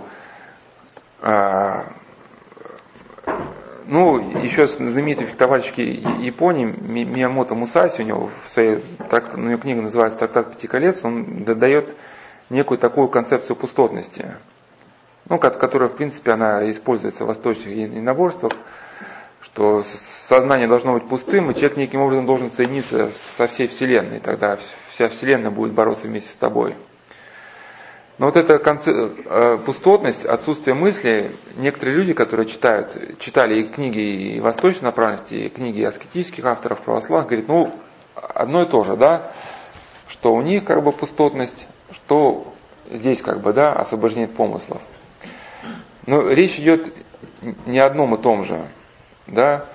А когда человек через борьбу со своими страстями а, пытается освободиться от помыслов, от ну, внутренних образов ну, страсти, да, ну, бесконечных этих там пузырей с самогоном или там от бесконечных этих э, плюшек с гашишем. Ну, просто те, кто, мы с Леонидом Владимировичем говорили с воспитателем центра Сергея Васильева, что те ребята, у которых был опыт употребления спайсов, там, и гашиша, они очень долго не могут отойти опыт, и они даже когда друг другу там э, передают э, какой-то предмет, они передают это с мимикой, с характерными жестами, выражение глаз, что они передают друг другу вещество, они передают не карандаш, а вещество. И оба причем понимают, что сейчас на данный момент, ну то есть такая постоянная игра вещество.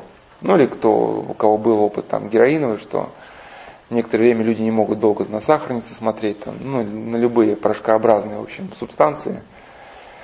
Ну вот э, как раз э, аскетика, она ставит задачей освободить человека, его сознание от образов. Но речь не идет о, о формировании пустоты. То есть человек с помощью молитвы отсекает себя от образов страсти. Но контроль сознания при этом не снимается. То есть сознание все равно своим чередом, но оно движется. То есть все равно остается движение человека к Богу. И это вот движение к Богу, направленность к Богу, оно человека предохраняет от захвата. И это очень хорошо просто описал Лев Александрович Тихомиров, я на него посошли, кто захочет почитать. У него в его книге «Религиозная философская основа истории» есть там раздел, называется «Христианская духовная жизнь», где он очень точно, лаконично описывает, чем отличается состояние медитации от христианской духовной жизни. Да, во-вторых, э, надо понимать, что э, мир помыслов, который возникает при сне с благодатью, это не пустотность. То есть бывает, когда человек а помолиться, ты, может быть, каждый более или менее ощущал там после причастия, или когда а, вот какие-то страсти, там темные мысли накатывали, и вот человек, ну, как бы пока, с таким покаянием читал псалтирь или Евангелие, когда наступает момент, и вот эти мысли, вот эти черные, они как бы отсекаются от сознания. Ну, в душе удворяется какой-то мир, и такой, как, как полный штиль, да, на море. Человек уже больше не тревожится вот какими-то черными мыслями. Но это состояние возникает тогда, когда к сердцу человека прикасается благодать. И вот эти, да, как будто эти страстные помыслы, да, которые навеяны демоническими силами, они просто от человека отступают. Вот один из святых, он привел такой образ, что нагретого горшка, вот если глиняный горшок он стоит на плите и сам разогревается, то на этот горшок насекомые сесть не могут. А если горшок поставить ну, на землю, да, горшок остынет, то на него уже садятся всякие там насекомые и прочее. Вот так же, ну и сердце человека. Да, в состоянии, в состоянии вот медитативном, вот таком, э, происходит другое.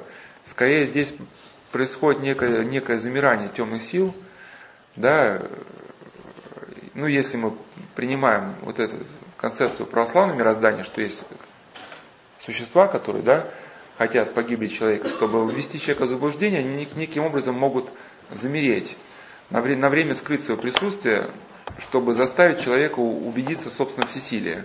Ну, то есть тот человек, который э, достиг, как ему показалось, достиг состояния такой внутренней уравновешенности, но он определенным образом перестает уже себя хранить. То есть он говорит, ну, в состоянии такого покоя, все, я достиг чего хотел, теперь осталось только там кайфовать и блаженствовать, да.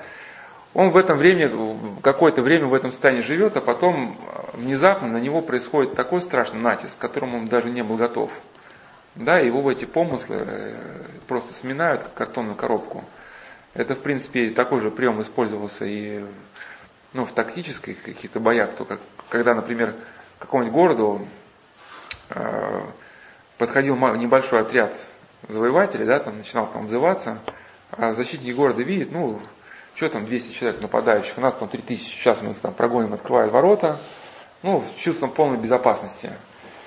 И начинают за этим маленьким отрядом гнаться. Отряд в лесочек, да, а из лесочка там 100-тысячная армия. Раз, и в открытые ворота, ну, проникает. Вот. И мои мысли просто основаны на творениях святителя Игнатия Бричина. У него в одном месте очень было хорошо сказано, это кажется, у него глава называется о первом образе борьбы с падшими духами и о втором образе борьбы с падшими духами, это из книги «Приношение современному монашеству». То есть там о чем шла речь? Он говорит, что когда приходят какие-то такие ну, мысли страстные, которые у нас угнетают, надо переключаться на молитву, и э, таким образом эта мысль будет отсекаться от сознания. Некоторые люди, они начинают э, использовать силу рассудка, начинают пытаться себя в чем-то убедить. Да, там, например, там, а, да нет, э, там, я говорю, что это плохо, это плохо. Мне мама говорит, что это плохо. Ну, во-первых, пока человек так себя убеждает, у него тема гашиша не выходит из ума, а во-вторых, бывает так, что по, по действию как бы дьявола действительно человек может на время успокоиться. И то есть дьявольская тактика стоит в чем? Что они э, делятся на хорошего и плохого полицейского. Ну, как мне просто один молодой человек рассказал, когда он, э, его там допрашивали в милиции, они разделились на хорошего и плохого полицейского. Там заходит плохой полицейский, там, начинает в лицо, там, бам, там, признавайся. Говорит, в чем признаваться? Там, бам, мы все знаем. Давай, э, давай, рассказывай, там, бам. И заходит хороший полицейский. Да слушай, слушай, парень, ты хочешь сказать что-то? Он же, что-то смотри, как бы, вот, зачем ты парня-то бьешь? Он же там парень-то неплохой. И потом, как бы, они снова уходят, и заходит хороший полицейский. Ну, знаешь, ну, я попробую с этим парнем-то договориться, ну, с этим, со вторым договориться, но нам от тебя кое-что надо вот только там получить, а я, я уж с ним сам там договорюсь. Э, ну и подобным образом еще Петр, Петр Дамаскин, кажется, он писал, что падшие духи не разделяются ну, как бы на два полка. Э, первый такой авангард наводит человеку такие агрессивные мысли, да, там тоски или там, ну, что-то там выпить, закусить, и тут же, и тут же отступает, отступает этот полк. А тут же приходит, ну, бывает второй демонический полк, который ну, изображает себя добрых полицейских. И они навевают человеку светлые мысли. И у человека возникает такой ложная убежденность, что эти светлые мысли, ну, якобы светлые, что они принадлежат Богу. То есть у него как бы такая мысль возникает, что ну вот, только что я пять минут назад, да, меня болевали мысли о тоске, а вот тут там пришла мысль там, а съезди-ка ты вот туда там, парк такой-то, да, и раз, и вся тоска прекратилась. Может, действительно эта мысль пришла от Бога. А эта вторая мысль может быть подсадной уткой. И, и бывает еще другой вариант, что Игнатий Бринчинов как писал, что они специально приучают человеку использовать силу своего рассудка ну, в борьбе с такими стягательными мыслями, чтобы человек со временем э, начал отвыкать от молитвенного обращения к Богу, то есть чтобы отучить его чтобы человек положил свою надежду исключительно на силу своего рассудка. И когда человек уже окончательно поверит в то, что он ну, своим, своим всесильным действием ума может любой вопрос внутри решить, да, то есть там захотелось мне там понизить свой там эмоциональный статус, я там раз его повышаю, захотелось понизить, раз его повышаю. Это когда человек, э, демону удастся окончательно в этом человеке убедить, да, и когда вот человек забудет уже о молитве, что вот я сижу в покое созерцания, они, да, страшным натиском выбивают у человека все подпоры, да, и ума, рассудка, воли, тела. Я бросаю человека в хаос. Понятно, да, эта мысль? Поэтому вот это состояние пустотности, оно отличается от нашего состояния ну, молитвенной умиротворенности. Значит, и состояние пустотности как раз еще опасно тем, что в человека можно вложить любую программу. Вот. Ну, соответственно, может вложить и, и кто может вложить программу? Может вложить там какой-нибудь враг нашей страны, да, чтобы уничтожить молодежь. Значит, ему каким-то образом надо вызвать это состояние ну, пустотности, снять которое сознание, чтобы вложить какую-то вредоносную программу. Может какой-то мошенник это состояние вызвать, а может и вот та самая субличность, чтобы ей человека подчинить, она будет ждать минуты, когда снимется контроль сознания. Вот, и вот это, поэтому дзеновские буддийские, дзен-буддийские техники, вот это, да, именно которые направлены на то, чтобы сформировать в человеке вот это снятие контроля сознания, они как раз тем и опасны, что человек может а, ну, отдаться во власть э, темных сил. Я вот приводил вот, э, вот этот как бы э, рас, рассказывал о, о, о куанах. Ну, куаны такой дзен-буддийский прием, чтобы снять как раз контроль сознания, чтобы, ну, с точки зрения дзен-буддистов, им надо, они стремятся соединиться с неким вот этим темным субличностным началом, чтобы приобрести какую-то силу.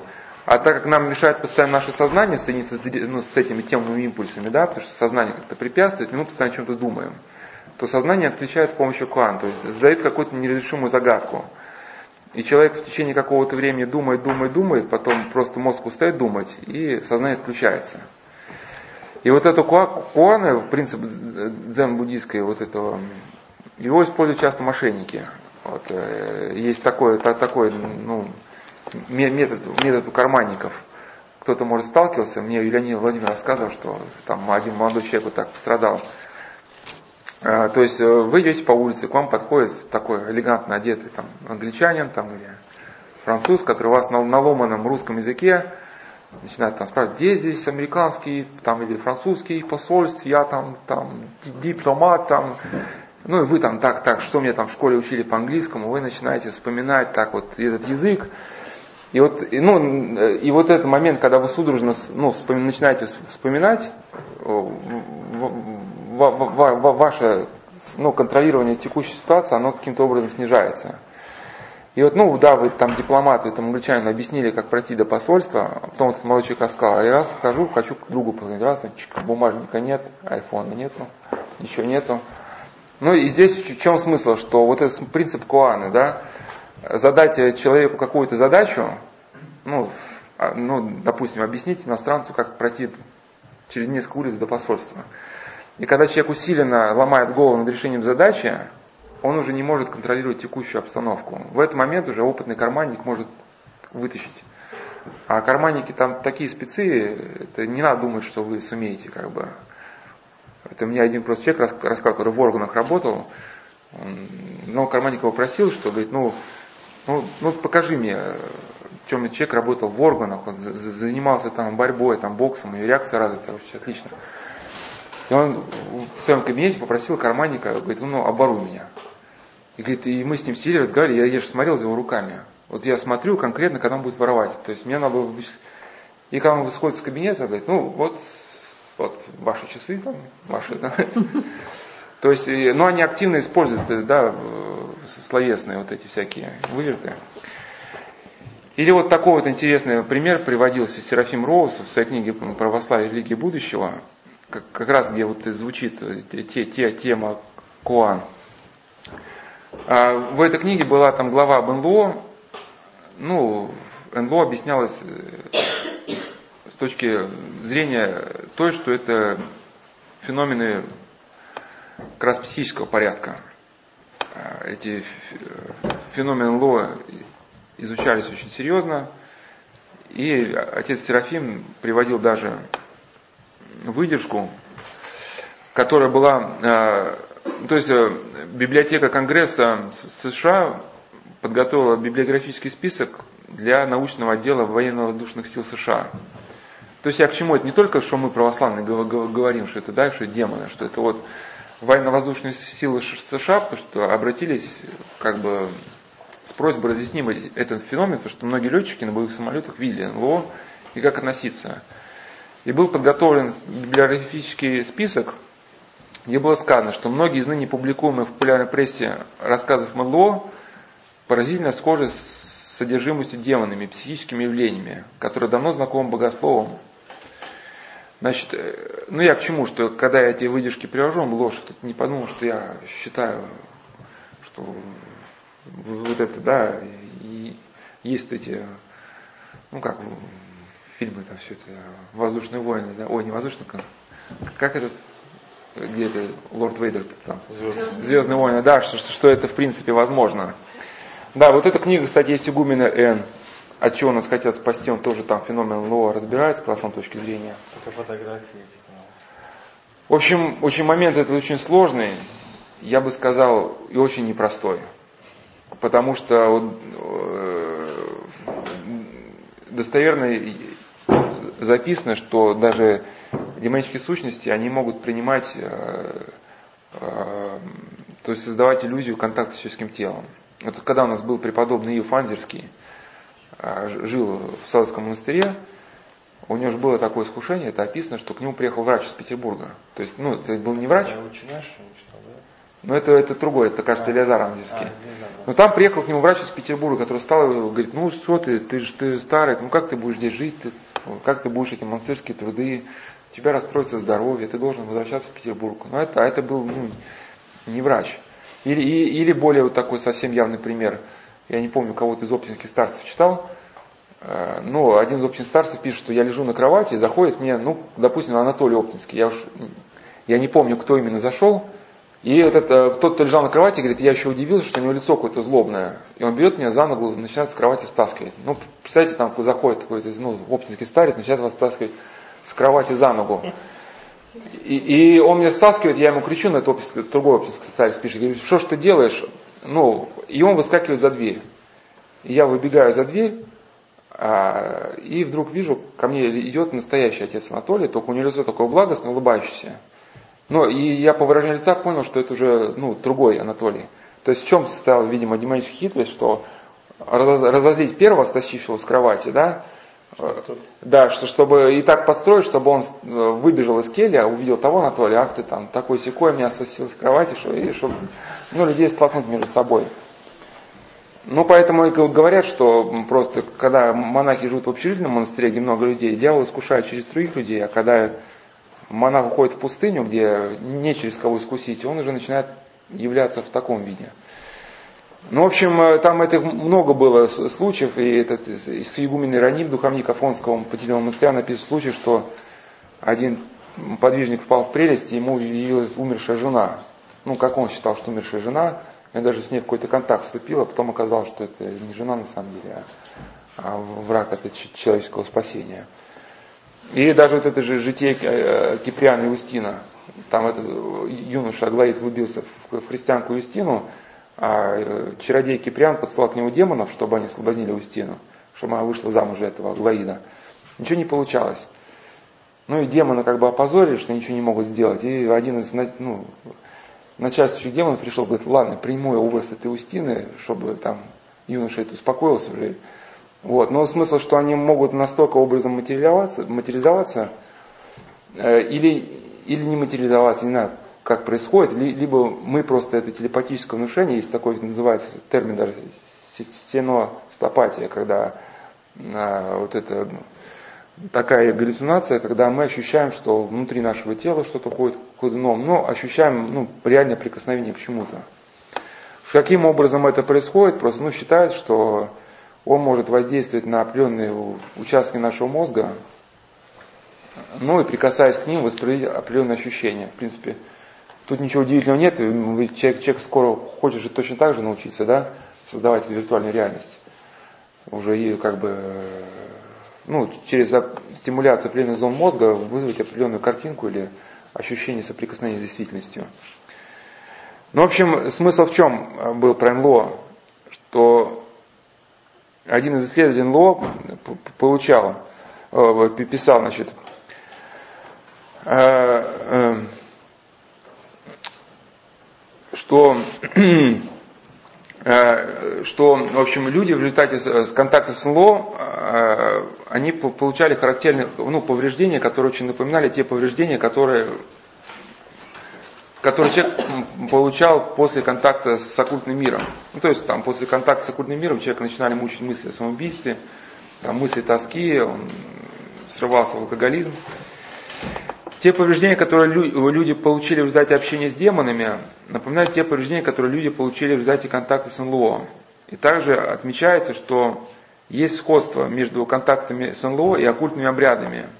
Ну, посвящение, ну, это называется инициация э, инициация раскрывает сознание для новой, э, ну, для новой системы символов, ну, то есть для субличности, можно перефразировать.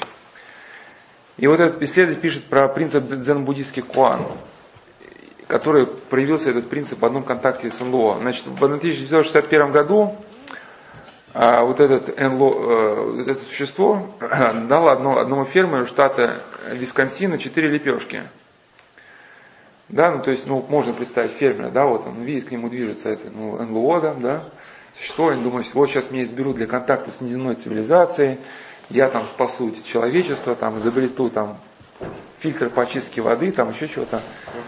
А вместо всего этого, да, вот это существо, которое вышло с места тарелки, вам дает четыре лепешки.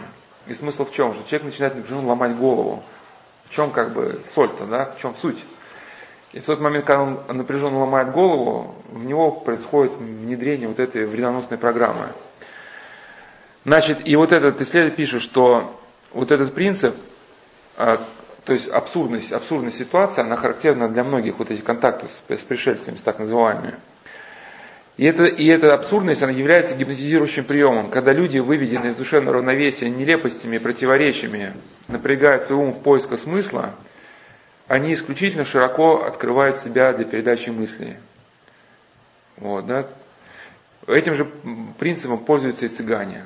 Вот, вот у них в чем заключается и, гипнотизирующий эффект. Вот, подходят три цыганки, они вообще работают редко, не знаю. Ну, хотя я не изучал конкретно их, но часто вдвоем, втроем, да, начинают обрабатывать. У них вот эти цветастые платки, да, и когда она начинает разговаривать, Две других начинают просто ходить по кругу. Вот. И у человека начинается в глазах вот это мельтешение цветовых пятен, да? То есть перегружается у него зрительный канал. И когда идет перегрузка ну, канала восприятия, мозг просто уже не способен все эти сигналы обработать, он просто вырубается, ну как предохранитель срабатывает. Одновременно идет перегрузка с канала слуха, ну, слухового. Начинается человеку влагаться в уши какая-то ахинея, ну, ну вообще в общем, потоком течет какой-то бред, не имеющий смысла. Вот там тара, та, тары бара, тра-та-та, в общем, какая-то дурь просто. И еще, представьте, не с двух, с трех сторон. Это, кстати, вот по этому принципу построены ну, так называемые, не, не помню, как точно слово называется, ну, электронные наркотики. Когда... Аудио. А, аудио наркотики, да. То есть посылаются с двух сторон ну, импульсы, в общем, которые вырубают неким образом сознание человека. Вот. И таким же образом, вот, когда человек пытается вникнуть, что ему говорят, там, первая цыганка, вторая, они обычно говорят очень быстро, у нее перегружается слуховой канал, и сознание вырубается. Ну, когда человек еще ну, стоит на ногах, он вроде пытается соображать, но в этот момент в него влагают вредоносную программу. Там, вынеси нам 2000 долларов, там, ну и сколько, выноси нам золото из квартиры.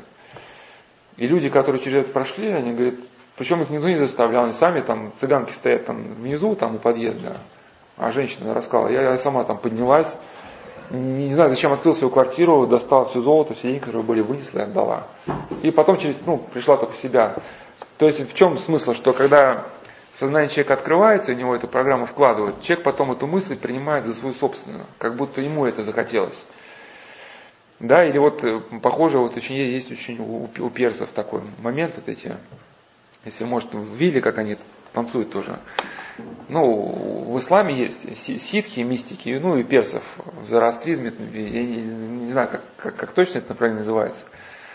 Ну, в общем, они как в свой мистический транс входят. У них пестрые халаты, и они начинают просто кружиться. Вот, то есть их несколько человек, они кружатся, кружатся. Ну, во-первых, головокружение, уже понятно, да, что неким образом сознание начинает включаться. А вокруг вас еще, ну, точно такие же люди, как и вы, кружащиеся в пестрых халатах. И возникает это мельтешение цветов, вот эта перегрузка вот этого канала, и сознание отключается, да. Ну и как они считают, э, да, происходит э, встреча с неким мистическим знанием. Вы помните, а, кто, кто был на прошлой беседе, кто-то и не помнит, э, я рассказывал про российскую психоделию, там один из э, российских этих искателей эзотерической истины говорит, чтобы, чтобы получить передачу, то есть мистическое знание, нужно ну, уничтожиться. И уничтожиться лучше всего, когда ты тупишь или ошарашишь себя. Ну, тупить лучше водкой, да, то, что ты сам уничтожаешь себе водки, или грибами, потому что ты настолько удивляешься, что твоя личность словно уходит погулять. Ну, то есть я к чему, что все, все вот эти техники, несмотря на то, что они как бы заявляются как действительно путь к мистическому знанию, все это в принципе одни и те же. То есть как бы угадывается сходство.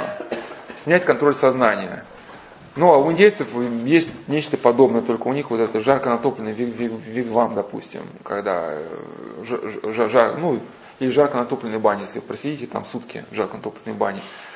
Да, со временем вы начнете просто тупеть, а, а потом просто контроль сознания снимется. И вот э, подобным образом вот этот феномен ну, пытаются использовать ну вот э, люди, которые занимаются восточно ориентированными боевыми техниками. Ну там в, чем смысл? Что если вам, вам, вам, например, сказать, вот если бы у вас был в пальце пистолет, вот если бы сказать, там, попади, попади вот в ту точку, да, там, которая там на километре от тебя. Но если бы вы меньше думали, вы бы взяли бы, наверное, и попали бы, да? Вот. А какие-то внутренние колебания, мы мысли о посторонних предметах, да, они ну, ну, могут каким-то образом помешать. Вот этот э, момент, ну хотя это всего лишь фильм, но он был очень там точно показан, как раз в Звездных войнах. Там как раз этот э, вот этого люка, вот этот э, джедай как раз обучал вот этой технике снятия контроля сознания. То есть она очень ну, напоминает восточный наборца. То есть дать телу выполнить действие, ну, чтобы тело все сделало само. То есть вы просто... Э, ну ладно, сейчас просто фильм расскажу, как там о чем речь шла, чтобы образ был понятен. То есть там э, этот люк закрывал глаза, да, и он должен был этим мечом отразить э, нападение. А в конце, в конце, когда они уничтожали эту планету смерти, там они на, косми, на, на, на космические истребители залетели в этот, в этот огромный космический корабль, и нужно было очень точно сбросить бомбу в, в туннель. А так как, э, то есть в туннель, и если эта бомба попадает в туннель, она попадает в ядерный реактор, ну и планета смерти взрывается. Но так космический корабль, космический истребитель летит на большой скорости, то понятно, что бросить бомбу в какой-то, в какой-то туннель, в какой-то шахту очень тяжело, да? Потому что эта бомба, она по инерции будет всегда сноситься, да? И вот рассчитать точку, и люк там первую бомбу запускает, вторую, и у нее ничего не получается, и потом он пытается войти в это состояние измененного сознания. То есть он снимает контроль своего разума, и он даже не помнит, что произошло. То есть он, тело начало действовать само. Кто-то, ну, вместо люка взял управление кораблем, некое иное сознание, да, и бомба удачно метнулась, и, в общем, победа, победа была за люком. И, значит, э, когда мы с одним человеком как раз на, на эту тему консультировались, он, э, ну вот это тот, тот же самый монах, да, который занимался вот этими проблемами оккультизма, вот он привел такой пример, в виде, ну, который очень напоминает как раз этот э, эпизод из фильма «Звездные войны», который как раз а комментирует еще две мысли. Насколько мы открыты для этого демонического воздействия и насколько демон обладает ну, феноменальными способностями. Что ну, он просто сидел у себя в келье, там, ну, ну, чем-то занимался, что для монаха характерно. А вдруг у него возникло желание неконтролируемое. Ну, он даже не, не, не мог понять, почему встать и начать ходить по келье. Но он встал и начал ходить по келье. А потом, сам не знаю почему, как бы развернулся, посмотрел в окошко. Окошко у него было занавешено шторами, и там между двумя шторами оставалась узкая щель, ну, в один, в один буквально сантиметр. И, от, и окна выходили на площадь. И так совпало, что в ту секунду, когда он разворачивался, по площади приходила там полуобнаженная девушка с очень красивыми ногами. И как раз она оказалась на этой линии между ну, вот, вот этой щели, которая в окне осталась, моими глазами. И воздействие было, как бы этот образ мне в сознание запал. И он просто стал анализировать свои, свои поступки, почему он именно стал ходить по келе, почему он именно тогда развернулся, а не иначе. Ну, можно, конечно, кто захочет, может быть, оспорить его вывод, но он пришел к выводу, что все это было очень точно сконструировано такое, как некое действие, да, что все было очень точно рассчитано до миллиардной доли секунды, когда его поднять, когда его развернуть, и когда его глаза направить в нужную сторону.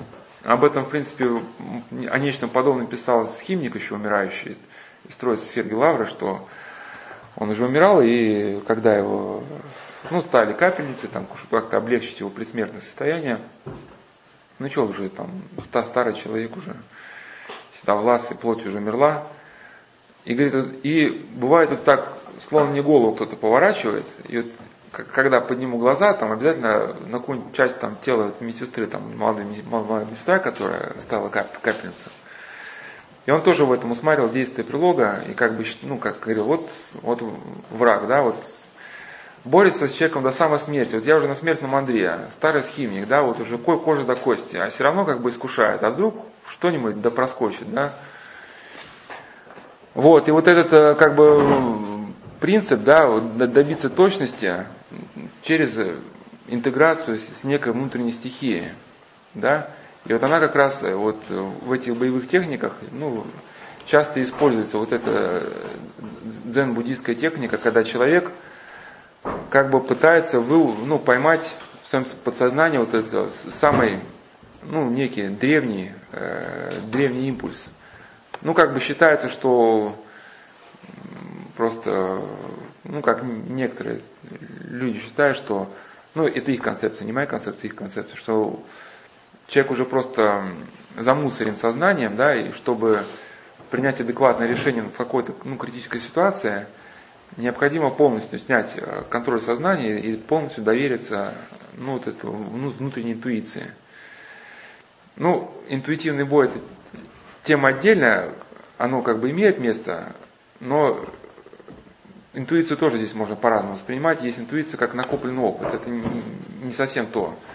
То есть некоторые даже хирурги, они оперируют как бы интуитивно, а многие люди, которые вовсе не ведут бой не с помощью восточных техник, они тоже как бы неким образом ведут бой интуитивно.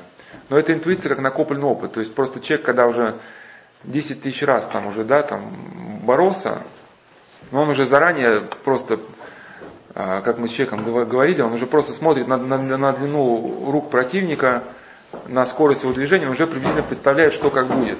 То есть для него уже приблизительно, ну, будущее уже понятно. Да, ну и также хирург, который 10 тысяч раз видел сердце, он уже, ну, уже как бы глядит просто на цвет сердца, он уже понимает, в чем здесь дело. Я скорее иду об, об интуиции, как неком таком озарении, когда вы отдаетесь э, некому импульсу, который начинает вас, вами управлять. И в чем есть опасность? Что когда человек использует эти да, дзеновские техники, пытается освободить свой ум от всех условностей, да, от, своих, суждений, он начинает, ну, желает как бы стремиться к жизни подсознаниями, подсознание этими глубинными импульсами. Вот, и возникает опасность, что он, собственно, я человека с этими импульсами, оно сливается. Значит, э, пустая, как один автор писал, пустая от мыслей и желаний душа в дзене должна слиться с пустотой, с бездной, с небытием. И в этом состоянии человек воспринимает как некие откровения свою собственную темную изнанку и импульсы космических духов.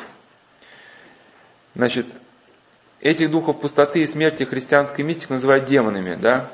А, соответственно, человек, который ну, иного мировоззрения, вот этого языческого, он воспринимает его как, ну, может, там, не знаю, импульсы Вселенной или еще чего-то. И вот э, очень, как бы, вот эта мысль, она, ну, проявляется вот в таком примере. Вот один человек, как раз, ну, это представитель спецназа одного из э, государств, где вот такая Э, ну, где спецназ тренируется по этой программе. Ну, с, с такими мировоззренческими э, элементами, да. Он, допустим, прошел инициацию, получил тотемного животного тигра. Ну, то есть он был инициирован в тигра. То есть это было видно визуально. То есть когда вы смотрите на человека, вы понимаете, что перед вами не, не тело человека, то есть это движение пластика ну, и силы тигра. И это реально так. Да, то есть э, вот этот человек на, на это время ведения боя, он перестает быть человеком. Им управляет уже некая другая стихия, некая другая сила. И если как-то с православной точки зрения да, попытаться объяснить, что внутри человека а, демонические сущности, они формируют вот некий этот образ.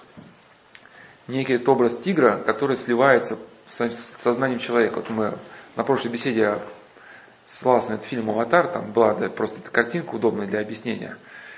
Если кто «Аватар» смотрел, когда э, ну, кто не смотрел, вкратце скажу, когда был, в общем, аватар, это э, было некое тело сконструировано, да, но тело, которое не обладало сознанием.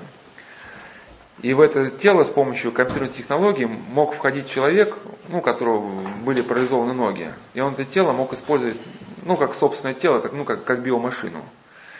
Вот есть даже сейчас такие, ну, будущее уже хочет, будущее может и не появится, а, называется э -э экзоскелет. Ну, в фантастических фильмах они как погрузчики используют, то есть человек входит в некий механизм, да, и э, этим механизмом может управлять собственным телом. Ну, только экзоскелетом может, там, например, быть 20 метров там, высоты. Но таким же образом, да, в человеке демонические сущности формируют некий образ, и этот образ начинает управлять телом. Со временем, может быть, да, человек, может быть, там он будет силен, быстро, но со, временем, со временем техники начинают личность человека просто высасывать, ну, выжимать. Вот. И кто-то сгорает быстро, а кто-то медленнее. И когда мы лекции проводили, проводились лекции насчет Восточной религии, я там приводил как бы такое предположение, почему некоторые люди ну, не сгорают быстро. Я общался с одним человеком, который вот очень занимался этими энергетическими техниками ушу, и потом у него произошел полный обвал здоровья, то есть у него вначале было столько сил, что он мог ну, вагонами, вагоны передвигать, а потом все обрушилось. Здоровье, ну то есть сейчас инвалид по всем направлениям. Но он просто вышел за это тем, что стал ну, догадываться, что что-то здесь не то. А, но есть люди, которые очень долго в этой теме могут находиться. Вот как он даже говорит, я встречал человека, который ну, был на достаточно высоком этом эзотерическом уровне, и для, для меня было удивительно, что он еще не сгорал. И вот как можно объяснить? Что объяснить, ну, по аналогии, по аналогии, ну, допустим, с наркобизнесом, да, значит, ну, бывает так, что, ну, к сожалению, но это факт, что представители силовых структур бывает, открывают свой бизнес – ну, им это удобно, потому что как бы и связи, и прикрытие силовое какое-то есть. Ну, а на работу берут, ну, простых там бегунков, которые, ну, рядовые распространители. Ну, и, и год, проходит года два, и рядовых распространителей сажают в тюрьму, закрывают. Ну, почему? Потому что, когда человек проработает на кабинете года два, со временем он набирает свою клиентуру, знакомится с людьми, у него года через два появляется мысль, чтобы свое дело открыть. Ну, от, отпочковаться от организации, да. Организация это все понимает, и поэтому года два проходит, человек просто закрывает. Берут следующего. Но есть люди, которые способствуют, способствуют популяризации там, или наркотиков, или чего-то. Да? То есть если человек будет способствовать втягиванию наркоцепочку еще других людей, то ему могут продлить срок закрытия. Да? Там, ну ладно, там, пока новых людей приводишь, еще поживи. Но также, если есть какой-то просто человек, который способствует популяризации вот этих восточных ориентированных техник, если он особенно является руководителем или наставником для многих других, да, то в принципе, ну, логично было бы для демонического мира дать ему еще воздуху подышать. Потому что все как бы встанет на свои места, если мы поймем, что демонический мир это э, мир жесткой иерархии. Ну, вот в прошлогодних беседах это объяснялось. Ну, вот как, как может ну, клан ниндзя там, да, каких-нибудь, если э, то там ниндзя не прощался. Если задание не, не выполнено, все, лучше не возвращаться. Да, мы люди еще друг друга, ну и мы еще друг, друг друга еще как-то можем прощать. А там не прощают. И демон, если не выполняет свою задачу, да, он наказывается. Это одному языческому жрецу, ну, это был сын языческого жреца, он как бы видел, как это происходило, он рассказал, что я как был маленьким, зашел в, этот, в капище, где мой отец приносил жертвы этим языческим богам, ну, то, то бишь демонам, и э, увидел, как это капище стало наполняться вот этими нами злыми духами. Ну, это он потом, став христианином, понял, что это злые духи. Тогда они молились в состоянии язычества. Ну, в общем, и князь, ну, тот среди них был главным, он потом стал требовать отчета. Да, там вот там, выходит там один день, он говорит, ты чем занимался? Говорит, я там, в общем, произвел бурю, бурю на море, там много кораблей погибло, купцы в отчаянии, там, в общем, сделал все как надо. Сколько ты этим делом занимался? Говорит, 40 дней, акт лентяй, и повелел бичевать. Ну, там, второй пришел, я там вот на свадьбе организовал смуту, жениха убили, в общем, куча трупов. Он говорит, сколько ты сделал это дело? Говорит, 40 дней, говорит, какой бездельник. Там бичевали также и того, кто войну произвел. Ну вот э, просто, ну, может уже как бы истории не обязательно было заканчивать, потому что основная мысль сказано, что их бичуют. Но просто уже закончить, что этот языческий жрец э, принял потом монашество, потому что понял, что в монашестве что-то великое совершается, потому что там пришел такой бес изможденный, говорит, я только что вернулся из пустыни, 40 лет там искушал одного монаха и вверг его в.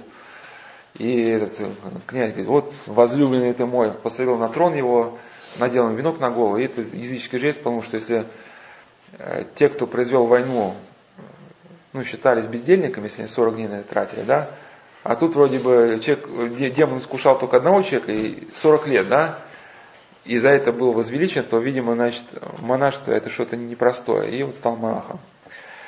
Но смысл в том, что если мы как бы э, рассматриваем э, демонов не как просто бессмысленные существа, они бывают в фильмах, там, в мультфильмах так и представляются, да, какие-то там, э, какие-то вообще не сознающие себя существа. На самом деле это не так.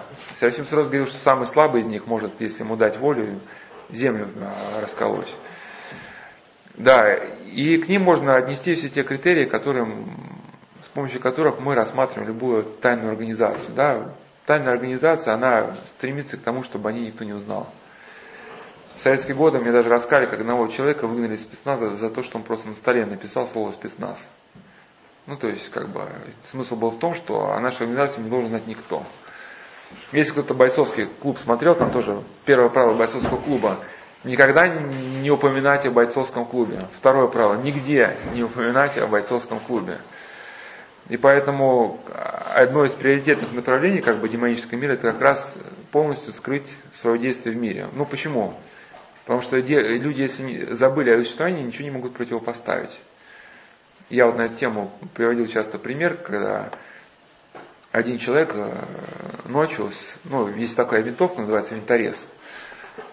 Такое, такое спецовское оружие, ну, оно бесшумное, у него нет выхлопа огня, там, у Калашникова, да, там пламя выхлопа есть, есть когда стреляет. А там этого выхлопа пламя нет и полностью бесшумное. И вот он залез на дерево, и наступила ночь, а там вот какие-то, ну, отряд противников расположился где-то на ночлег, и он просто стал там снимать там одного за одним, а там главный звук никакой, там, там и такой просто звук, и все, и там раз, один упал, второй упал, а что там, тьма хоть глаз выколи, куда бежать, там, в кого стрелять, да? Ну или вот приводил этот пример, из, ну, чтобы было понятно, хищник, да, где это там э, существо, которое обладало способностью невидимой, да, оно убивало людей, а люди-то не понимают, против кого сражаться, поэтому они как бы беспомощные. И вот смысл как бы тактики он стоит в том, чтобы полностью исключить, исключить память людей о, о существовании демонов. И вот даже у святителя Николая Сербского, у него в его книге «Земля недостижимая» описан даже такой диалог, там э, этот дьявол беседует с сербским капитаном Спасом Спасовичем. Ну, Спас Спасович такой был верующий капитан, которого фашисты взяли в лагерь, чтобы уничтожить. И дьявол к нему явился ночью, ну и говорит, что переходи ко мне на сторону, я тебя сделал султаном Марокко, там будет все как надо. И он как бы раскрывает свои карты, говорит, что раньше, когда люди помнили о моем существовании, если возникала какая-то ссора, они друг друга прощали, во всем проклинали меня, винили меня, да? Я как бы был в минусе. А теперь я изменил свою тактику и заставил людей позабыть о себе. И поэтому, когда я влагаю какую-то мысль, они ругаются друг другом, бьют друг друга, бьются насмерть. А я, виновник зла, стою в стороне и наслаждаюсь. Ну, это как прямо этот Отелло, Отелло трагедия, там был Яга такой, который всем гадости друг про друга рассказывал, и Отелло убивает Дездемона, а Яга стоит в стороне, там, и хи-хи, ха-ха. В общем, и, но возникает просто вопрос, что как бы, когда э, говорят о восточных вот этих, реактивных системах боя, как бы, ну, всегда говорят, что это чрезвычайно эффективно. Что вот человек соединяется с неким субличностным началом, ну, интегрируется с ним, понимаете, да, эту мысль? И становится гораздо сильнее, то есть свою силу приплюсовывает, к своей силе приплюсовывает вот эту темную изнанку своей души. Но в жизни на самом деле как бы особой эффективности оно незаметно. Я уже приводил пример, ну еще, еще раз приведу. А, один человек, который очень серьезно изучал карате, вот он со своим тренером общался, говорит, а почему к нам японцы на соревнования ездят? Ну, когда просто у нас был железный занавес, э, ну, ребята не помнят этого, а было время, когда ничего импортного у нас в стране вообще не было. То есть какие-нибудь кроссовки там Рибок, это там, это, э, или там жевательная резинка Дональд, это там, это, ну да, это, ну был железный занавес.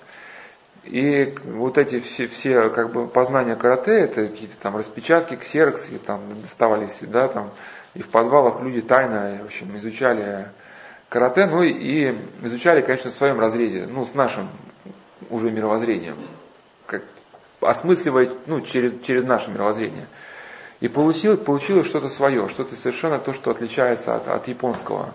У них-то как бы карате включает, ну, не, ну их техники и набор включает не, не только как бы только приемы и удара, а картину мира какую-то, оккультную доктрину, что вот там есть энергопотоки, там мы, мы включаемся в этот энергопоток, контролируем время, пространство, там, ну и прочее, прочее. Ну, в общем, и когда железный занавес упал, японцы, японцы стали приглашать на соревнования по карате. Ну и в итоге их стали просто жестко сходу ломать очень. И когда уже вот этот, э, уже натренировался вот этот знакомый, который это рассказал, он же, он же японцев уже не видел. Он говорит, спрашивает, почему не приезжали? Да потому что они первое время приезжали. Вот, но это на самом деле, это, это так, это как бы ну, факт, от которого никуда не денешься. И вот это, кстати, вот вопрос о времени и пространстве. Вот как бы вот эти все энергетические техники ведения боя, они предполагают, ну как им, с их слов, овладевание пространством и временем. То есть как энергетическая картина мира, она воспринимает время и пространство тоже как вид энергии. Соответственно, тот человек, который соединился ну, с энергетической стихией мира, ну, он с их точки зрения может контролировать пространство и время. То есть он может двигаться гораздо быстрее, чем это может сделать человек, и ну, проходить пространство э, как бы большее, чем это может сделать человек ну, в обычном состоянии, да, там, то есть там, э, раз прошла секунда, и он там на через 20 метров там от вас, и вам кинжал там в сердце уже втыкает. Но на самом деле это пространство и время это не мы создали, и не нам его контролировать. И скорее речь может идти просто о искаженном восприятии пространства и времени, когда вот человек под воздействием наркотиков, он ну, под воздействием той же самой гашиша, он может несколько неадекватно воспринимать э, свои собственные способности. У человека возникает ощущение безграничной памяти и безграничного ну, внутреннего как бы своего потенциала. То есть ему кажется, что он стал каким-то сверхчеловеком. Да, на самом деле до сверхчеловеческого там еще очень далеко. Ну и, и, как, и как очень большой аргумент, да, что как бы вот наши бойцы, они как бы, ну, попроще, они как бы, ну, извиняюсь за выражение, они не заморачиваются вот этими энергетическими вещами. Ну и когда возникают реальные поединки, да, ну получается, что тот человек, который ну, иначе смотрит на мир, да, он гораздо получается, что быстрее и как бы сильнее бьет. Ну, и хотел бы сказать, что идет в мире вот популяризация вот этой идеи, да, соединение с субличностным началом, в частности, в таких двух сериалах известных, которые ребята смотрят, ну, голову выносит вообще капитально. Ну, Наруто и Блич там по, по, по несколько сот серий, серий в каждом.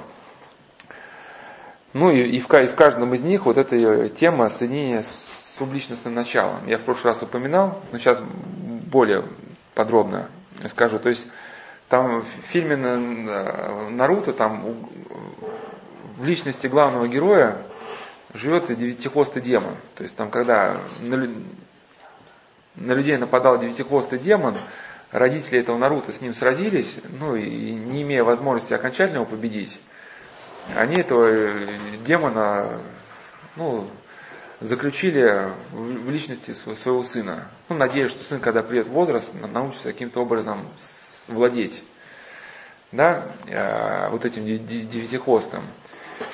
И когда Наруто попадает в критические ситуации какие-то, ну, вступает в бой с сильным противником, а, этот девятихвостый лис, он требует, ну это лис не то, что там безобидная лисичка такая, да, вот у нас эти, сейчас на, на Славке забегает там помойка, помойка, она тут по Москве бегает, бывает лисичка, она такая миловидная, мне тоже когда рассказали про девятихвостого лиса, думал тоже, ну что может быть страшно, вот там такой девятихвостый лис, там э, человек по сравнению с ним кажется бумажкой, э, букашкой, он такой зубастый и девять хвостов.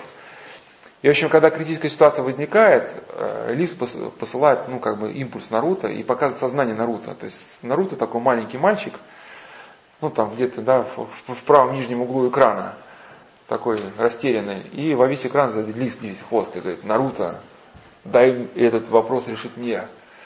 Ну, то есть, отдай мне свое тело, сними контроль своего сознания. А Наруто говорит, ну, ну как же я там, ну, сниму, ведь Наруто, не спорь. И Наруто отдает э, ну, это, Лису власть над собой, и потом как бы у Наруто меняется поведение, да, и он получается как бы ну, гораздо сильнее, чем он мог бы быть. Но вот Лев Александрович Тихомиров, вот как бы э, его слова можно вот э, к этой теме употребить. Это у него глава мистика из его книги «Религиозно-философские основы истории».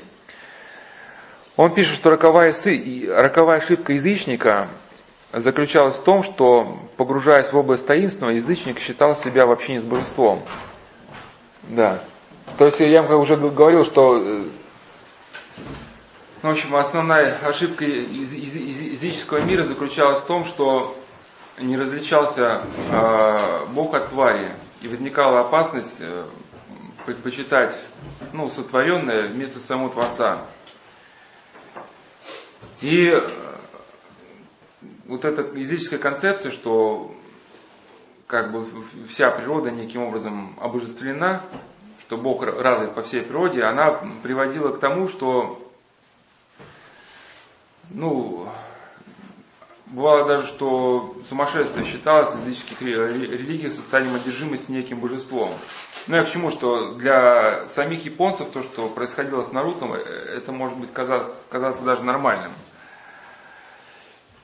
Значит, и, и поэтому вслед, вследствие такого преклонения перед своим бессознательным в язычестве широко практиковались всякие вот одуряющие средства, опьяняющие, наркотизирующие. Ну и практиковалось всякое распущение своих нервов, возбуждение своих нервов до бури, ну, до неспособности себя контролировать. Ну и в этом э, некоторые авторы видели ну, в этой двойственности человека, да, в этом состоянии, когда проявляются две души, там моя и этой субличности, ну, некоторые авторы видели вот сущность языческой мистики. Но вот э, сам Тихомиров э, приводит вот такие слова, что Иоанна Кассиана Римляна, для того, чтобы владеть душой человека, ну, должно прежде всего владеть его умом. И вот то, что предлагал этот э, девятихвостый лис, чтобы народ, народ отключил свой ум, да, вот, э, значит, это, это был путь к потере самого себя. И вот второй такой же подобный сериал, вот, там э, Блич, там, кажется, я не помню, какая 216 серия или какая, ну, забыл, 202, ну, не суть важно. В общем, там главный сериал этого, главный герой этого сериала, он родился от смешения женщины и демона. И поэтому внутри этого героя, Ичига, жил демон, который иногда во время поединков проступал наружу. Ну и как бы Ичига к своей силе приплюсовывал силу вот этого демона. И чтобы перевоплотиться в своего пустого демона, он надевал маску. Но что происходило? Что со временем демон начинал захватывать полностью личность этого героя, и эта маска, которая была только на плане лица, начала расползаться по всему телу, да, и весь Ичига превращался в свою противоположность, в Хичига. Но так он а, совсем не хотел отказаться от этой способности, он пошел э, к одному клану там бойцов, чтобы они помогли ему проник, ну как бы научили его владеть вот этим собственным своим субличностным началом.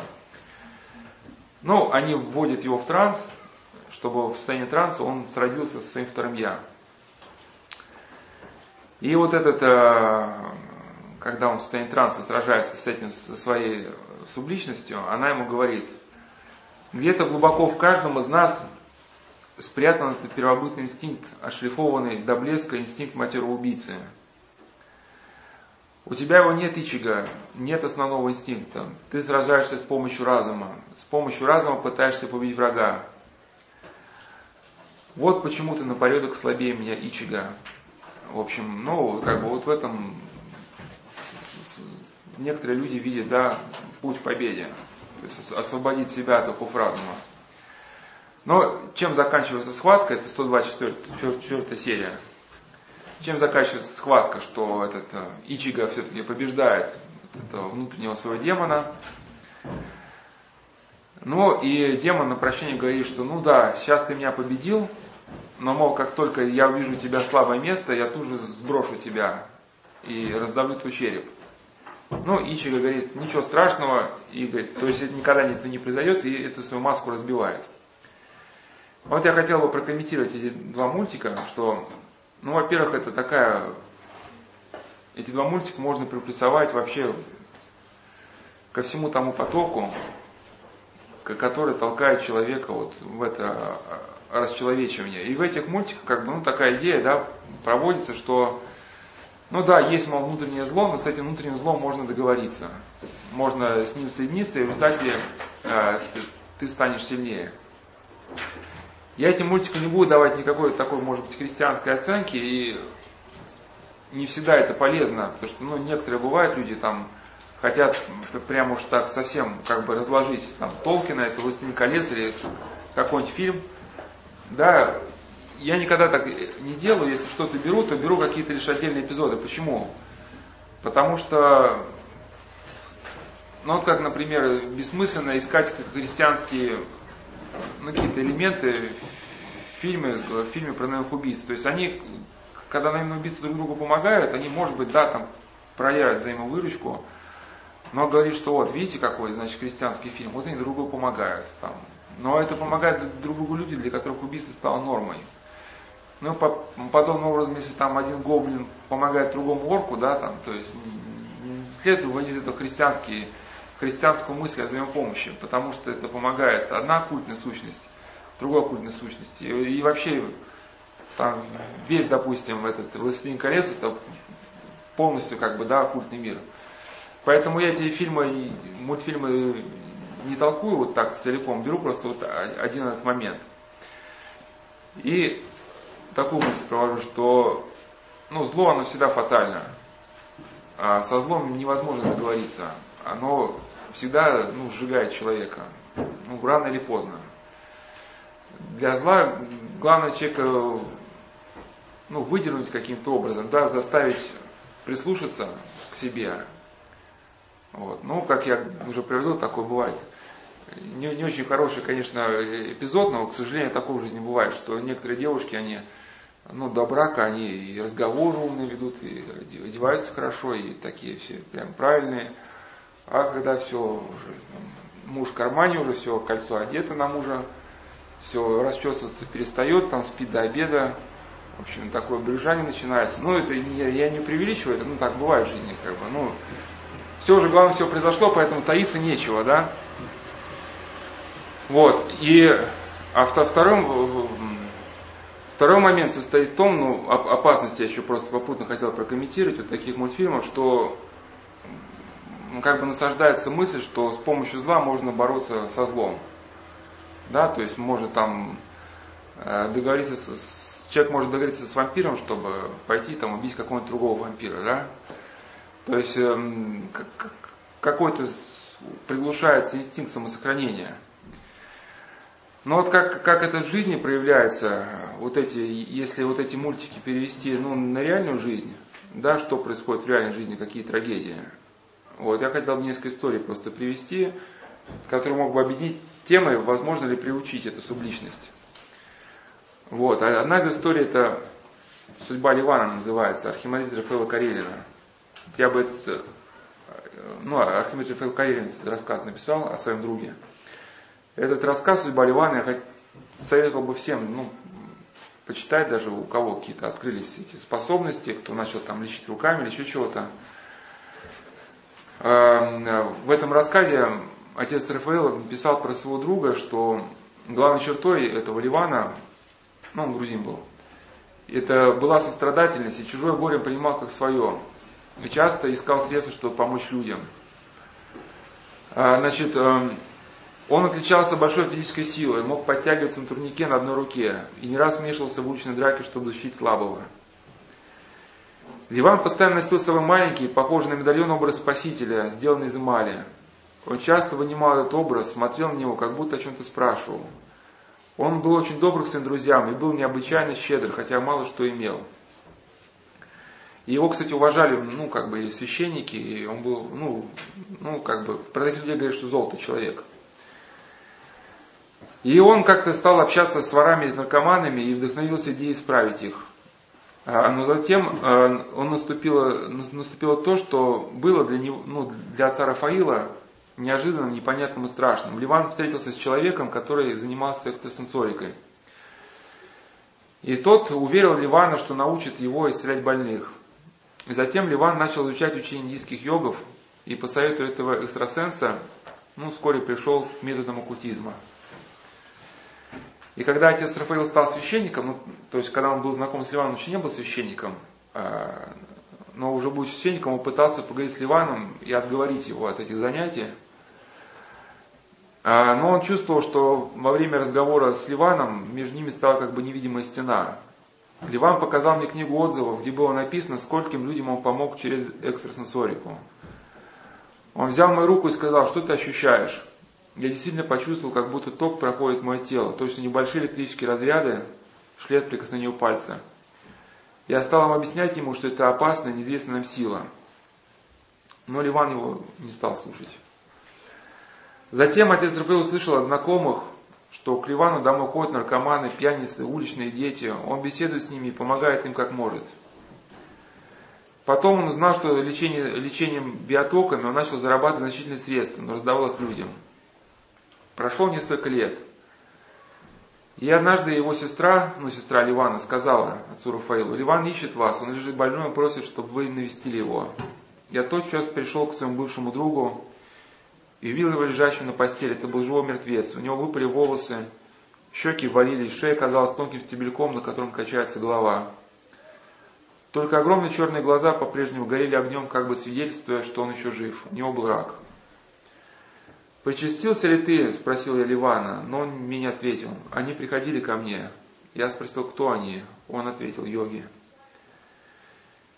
И отец э, Рафаэл пишет, что дальше, что для меня судьба Ливана остается страшным примером. Этот человек решил использовать для помощи людям оккультные силы. Он прикоснулся к демоническому миру, и этот мир сжег его как свою добычу в невидимом огне. Этот мир оторвал его от церкви и в то же время обольстил образами добра, к которому Ливан всю жизнь стремился. Ливан отошел от церкви, тем самым стал игрушкой в руках тех невидимых существ, которые оккульты называют архонтами, зонами, духами звезд и планет, повелителями астрала и так далее, а мы христиане демонами. Во время последнего нашего свидания, свидания с ним я чувствовал, что он ищет меня чего-то, и в то же время я чувствовал, что стесняю его, словно мое присутствие давит на него, и он сам не понимает, что с ним происходит. Ливан не понял, что такое благодать Божия, надеялся на собственные силы. Сатана может явиться ангелом света. Вне благодати Божией, вне церкви невозможно разгадать, каков настоящий облик незнакомца, который манит к себе душу. Сатана лишил его церкви, уверил в силе собственного сверхмогущества, целительства, а затем как бы в насмешку сжег его на медленном огне мучительной болезни. И вот еще один пример, который я взял из нигилистической книги, которую как-то рассказывал. Называется там эпизод «Демон по имени Милхола». То есть там главный герой этой книги, чтобы э, уйти как-то от армии, он решил симулировать психическое заболевание – ну, он как бы там описывал, что в такой-то больнице ставить всем такой-то диагноз, э, в такой-то всем такой-то диагноз. Но он выбрал, какой диагноз проще симулировать ну, для него, и решил пойти в ту больницу, где обычно ставят ну, вот этот диагноз. Ну и расписал эти припадки, как стал там играть. Ну, бывает, что там от армии, я знаю, так были случаи. Ну, по крайней мере, одного знаю молодого человека, который так, так пытался от армии уйти. Ну и там с ним в палате э, был человек, в котором это проявилась субличность. Ну, в общем, как он пишет, этот автор книги, что это было так называемое синее отделение, ну, синее это в кавычках. И пациентами были преимущественно бухарики, поймавшие жирную белку, наркоманы, другие сумасшедшие. Но было несколько исключительных кадров. На койке напротив окна жил, э, на койке напротив окна жил контактер – я разговорился с ним и выяснил, что он есть пострадавшая от демонического произвола страна, а довела его до такой жизни черная магия. Он еще, будучи молодым, освоил каббалистическую демонологию и в один лет вызвал своего первого демона по имени Мелхола. Ну, когда он был уже в зрелом возрасте, он предложил Мелхоле заключить с ним союз. То есть он предложил Мелхоле свое тело на 8 часов в день, чтобы ну, Мелхола ходил на него вместо работы. Но Мелхола работать не захотел а предался за место этого куражам и бесчинствам. А выселить э, Милхолу контактера уже не было сил. И так у них и повелось. 16 часов в день правил бал контактера, а 8 Милхола. И вот когда этот, э, ну понятно, да, вещи. Когда этот автор книги, он сатанист был, поэтому с Милхолом ему было интереснее, чем. И когда он стал говорить с Милхолой об этом, ну, несчастном этом молодом человеке, Мелкова стала ругать, говорит, он говорит, вот ты дурак, веришь, что демон станет на него работать. А что за работа-то? Поинтересовался я. Да, говорит, махнулся Мелхова, но потом все же признался, грузчиком на мельном склад был, да. То есть, понятно, в чем смысл. Он отдал свое тело, и в результате все пошло не так, как хотелось бы. И также вот по поводу наркотиков, вот то же самое происходит. Один человек писал о героине, что героин это словно дракон. Тебе кажется, что ты его оседлал и что ты на нем едешь. Но не успеешь оглянуться, как да, ты оказываешься у него в когтях. И по поводу контроля над субличностью, вот над этими всякими э, вещами, опять же, наиболее лучшим, как бы, по выразительности, мне показался, вот, показалась выдержка вот из той же книги. Ну, как бы там такие просто моменты есть интересные. Но с точки зрения какой-то такой интересно не сами по себе, что только этично можно подчеркнуть, а с точки зрения изучения патологии. Но, в общем, этот главный герой книги описывал, как они э, употребляли PCP ну, внутриверно, но это вообще PCP, это человек попадает совершенно в иной мир. Значит, э, его, он пытается предупредить, пытается предупредить э, потребителей PCP, что героем-первопроходцам, который рассчитывает, обнаружив, который рассчитывает обнаружить некие внутренние таинства или мистические ключи, стоит напомнить случай с одним молодым человеком, у которого была кличка Лето. Ну, Лето черт. Значит, э, э, этот Лето как бы обторчал за такой степени, что ради блага всего человечества решил утопиться. И, значит, как вот автор книги он какие тут границы приводит. То есть, э, как, как он описывает э, ту черту, за которую человек начинает сходить с ума. Значит, практика показывает, что человек, который заявляет, я разобрался в действии кислоты, или я научился управлять кислотой, это означает, что человек уже не понимает, ну, какую чушь несет. На самом деле, его слова нужно понимать так. Меня разобрало в кислоты, или кислота научилась мной управлять. И он дает такой совет. Если вам начинает казаться, что вы начали управлять кислотой, немедленно бросайте торчать, чтобы не разделить судьбу пресловутого лета.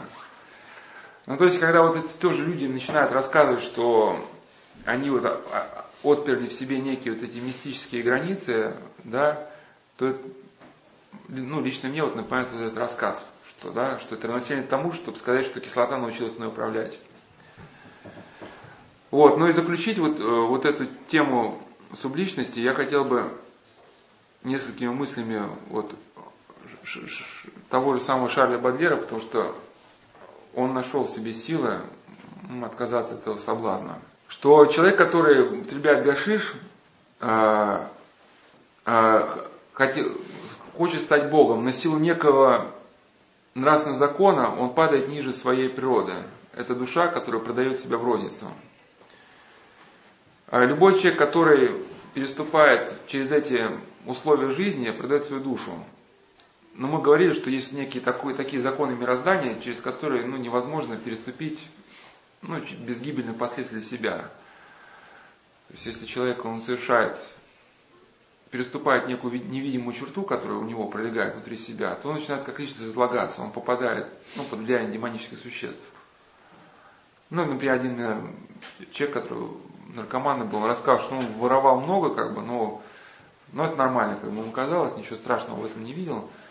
Но однажды, кому денег не хватало, вот он решил у мамы украсть денег. Но вот это какая-то была внутренняя черта, что он говорит, у меня аж кровь как бы к пескам ну, прихнула, у меня аж там сердце забилось. Я ну, четко понял, что это вот это вот точно делать не надо.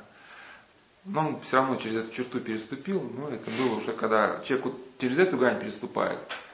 Это уже просто как бы ну, если и, и, и, и раньше было уже все плохо, но тут уже окончательно человек уже падает, падает в этот ад. И вот а, Шарль Бадле пишет, что легко увидеть связь между демоническими образами в поэзии и живыми существами, которые предались ну, употреблению возбуждающих средств гашиша. И вот он даже сравнивает гашиш, ну, как мы уже привыкли правда, к этим словам, самоубийству, чародейству, магии. Значит, но что интересно, что Шарль Бадлер это поэт, поэт, поэт и писатель, который ну, описывал всякие там, ну, э, человеческие слабости, да, там, и блуд, и блуд, и, и прочие какие-то вещи, что у него хватило ума э, прийти к мысли о Боге, о церкви. Значит, э, если церковь, он пишет, осуждает магию и колдовство, то именно потому, что они восстают против э, предназначения Божьего. Мы называем мошенником игрока, который нашел способ верного выигрыша. Как назовем мы человека, который хочет за несколько грошей купить себе счастье и гениальность? Да, ну, с помощью гашиша. И дальше он пишет, что Попробуйте представить себе государство, все граждане которого опьянялись бы гашишем. Каковы были бы эти граждане, эти воины, эти законодатели? Но смысл в том, что он еще писал, что последствия гашиша заключаются в полной утрате воли человека. Она растворяется. И это мне мысль очень понятна. Мне рассказывали про одного игрока в покер, который курил марихуану, но потом отказался. Ну, потому что в покере надо быть волевым, и надо вести свою линию, там, ставки делать, ну, в общем, быть самостоятельным. А он со временем понял, что в результате курения марихуаны быть, способность быть самостоятельным он ее утратил. То есть он стал человеком ведомым, очень таким пластилиновым человеком. И понял, что надо что-то менять в своей жизни, и решил отказаться. И значит, э, ну сейчас, сейчас эту мысль так закончу просто, и к каким-то выводам уже начну приходить. Потом найду, сейчас ее потерял, после перерыва найду ее. Значит, и один из исследователей просто э, писал о Шарле Бадлере, что именно потому, что он сумел осознать э, последствия вот этого опьянения, своего пристрастия к гашишу и сумел отойти ну, от стремления к этим галлюцинациям, возможно, они как бы и послужили причиной тому, что в золотой фонд человеческой культуры попал именно Бадлер – а те поэты и художники его круга, ну вот это богемного, которые продолжали прием марихуаны, они канули в неизвестность. Ну, то есть вот э, Шарль Бадлер, он как раз так в нем было вот развито вот это личностное начало, ну, осознание самого себя, но он всегда воспринимал вот эти гашишевые галлюцинации как нечто то, что угрожает его личности.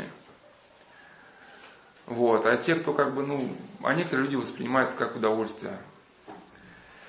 Ну и хотел бы, э, значит,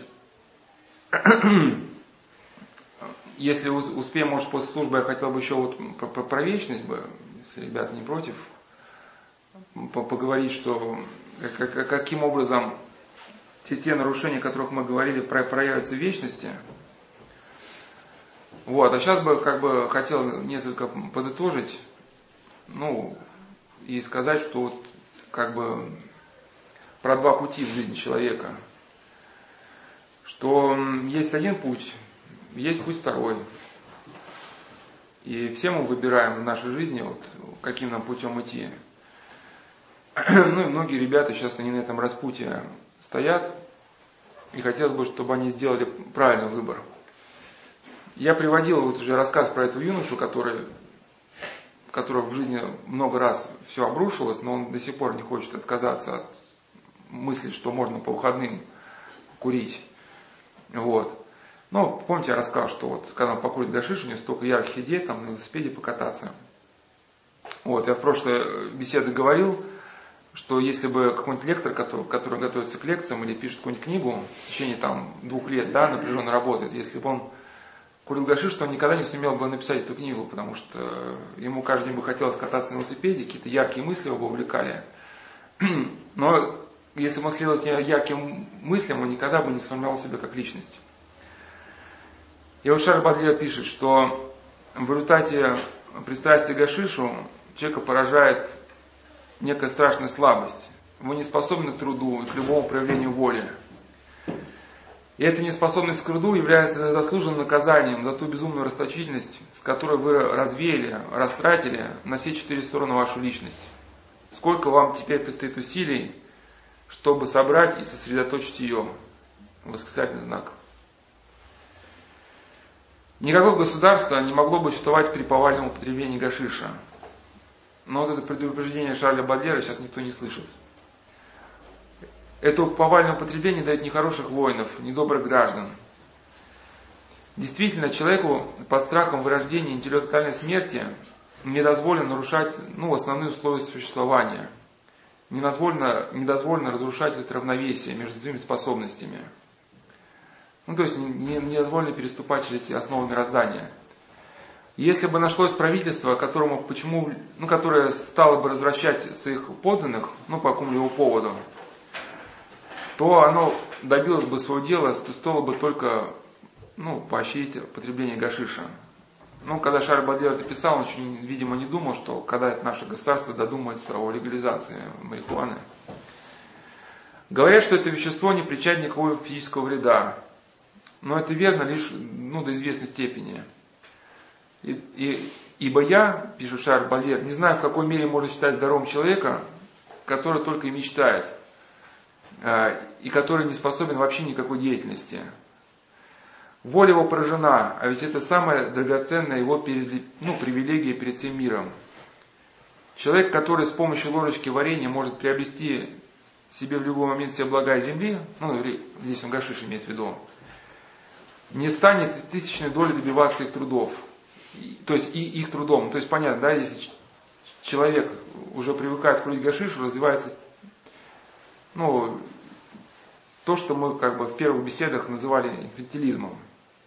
То есть у человека уничтожается это чувство тревожности, ему уже не надо трудиться над собой, чтобы каким-то ну, образом выйти вот этого из чувства внутреннего дискомфорта. Он просто улучшит. А нужно прежде всего, пишет Шарбаде, прежде всего жить и работать. И хотел бы еще привести какой-то положительный пример, потому что без положительных примеров вся эта беседа, она как бы виснет в воздухе. Да? И вот таким положительным примером когда вот э, человек созревает, ну, прежде всего, своим трудом над самим собой, когда он работает над самим собой, это а, жизнь святителя Луки воина Синецкого. Ну, древние святые, для многих из нас, они, ну, кажется, их э, очень тяжело применить их э, жизнеописание к своей жизни. А вот если кто-то почитает описание Силе Луки Воня Синецкого, он поймет, насколько все-таки этот образ близок к современности.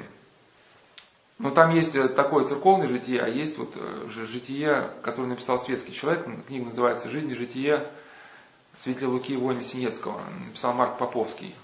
Я бы вот эту книгу советовал прочитать.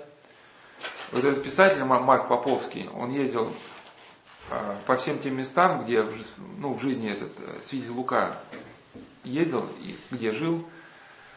И в результате сам писатель стал верующим человеком, потому что он был поражен ну, силой духа вот этого свидетеля Луки.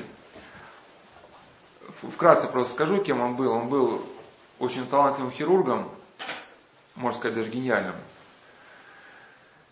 И у него была семья, и как раз, когда он практиковал хирургию, началась революция –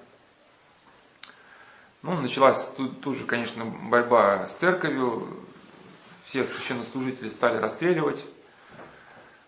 Вот, а он э, как бы писал, что сердце его при этом кричало, и он совершает, совершает поступок, который казался ну, людям совершенно ну, безумным. То есть он, будучи уважаемым профессором, очень авторитетным человеком в городе, он ну, в разгул вот этого, да, во, во время вот этого разгула, когда убивают священнослужителей, он с полным сознанием того, что он делает, он принимает священный сан, он, ну, будучи верующим человеком, и начинает оперировать ну, в подряснике с крестом, ну и тут же на него начинается страшное давление, ну потому что он был светилом науки, и, конечно, это просто ломалась вся пропаганда. Ну, большевики говорили, что верят в Бога это только ну, какие-то там бабушки темные, неграмотные, да, а тут один из гениальнейших профессоров вдруг принимает веру, и это все карты им спутало. Ну, его, его арестовывают, его там страшным образом допрашивают. Он там описывал в своих записках, как его допрашивали конвейером. Это когда допросы длятся сутками. То есть следователи меняют следователя, а самому человеку не дают спать. Что настолько было тяжело, что он писал, что у него даже такие галлюцинации начинали, что ему казалось, что у него из-под рубашки выползает удав, начинает душить его, он этого удава пытается с себя снять, вот, и потом э, отсылает его ну, в такие места, где человек просто ну, должен умереть от голода, от холода. Но он выживал каким-то чудом. А однажды его выжил благодаря тому, что помощник Берия там катался на лыжах, что-то себе сломал. Ну и срочно нужно было его доставать из ссылки. Там, на военных самолетах его доставляли из ссылки, чтобы он прооперировал. Ну и после этого помощника, когда помощник Берия пострадал, его уже старались на верную смерть не посылать куда-нибудь посылали ссылку, но держали при себе, потому что там все потом были начальники уже госпиталей, ну, войн, это рабочий крестьянский да, элемент. Ну, конечно, там никакого образования не было, просто какого-нибудь рабочего крестьяне сделали, сделали начальником госпиталя, но оперировался у, как бы у протолериата какого. Но самим руководителям партии не очень хотелось.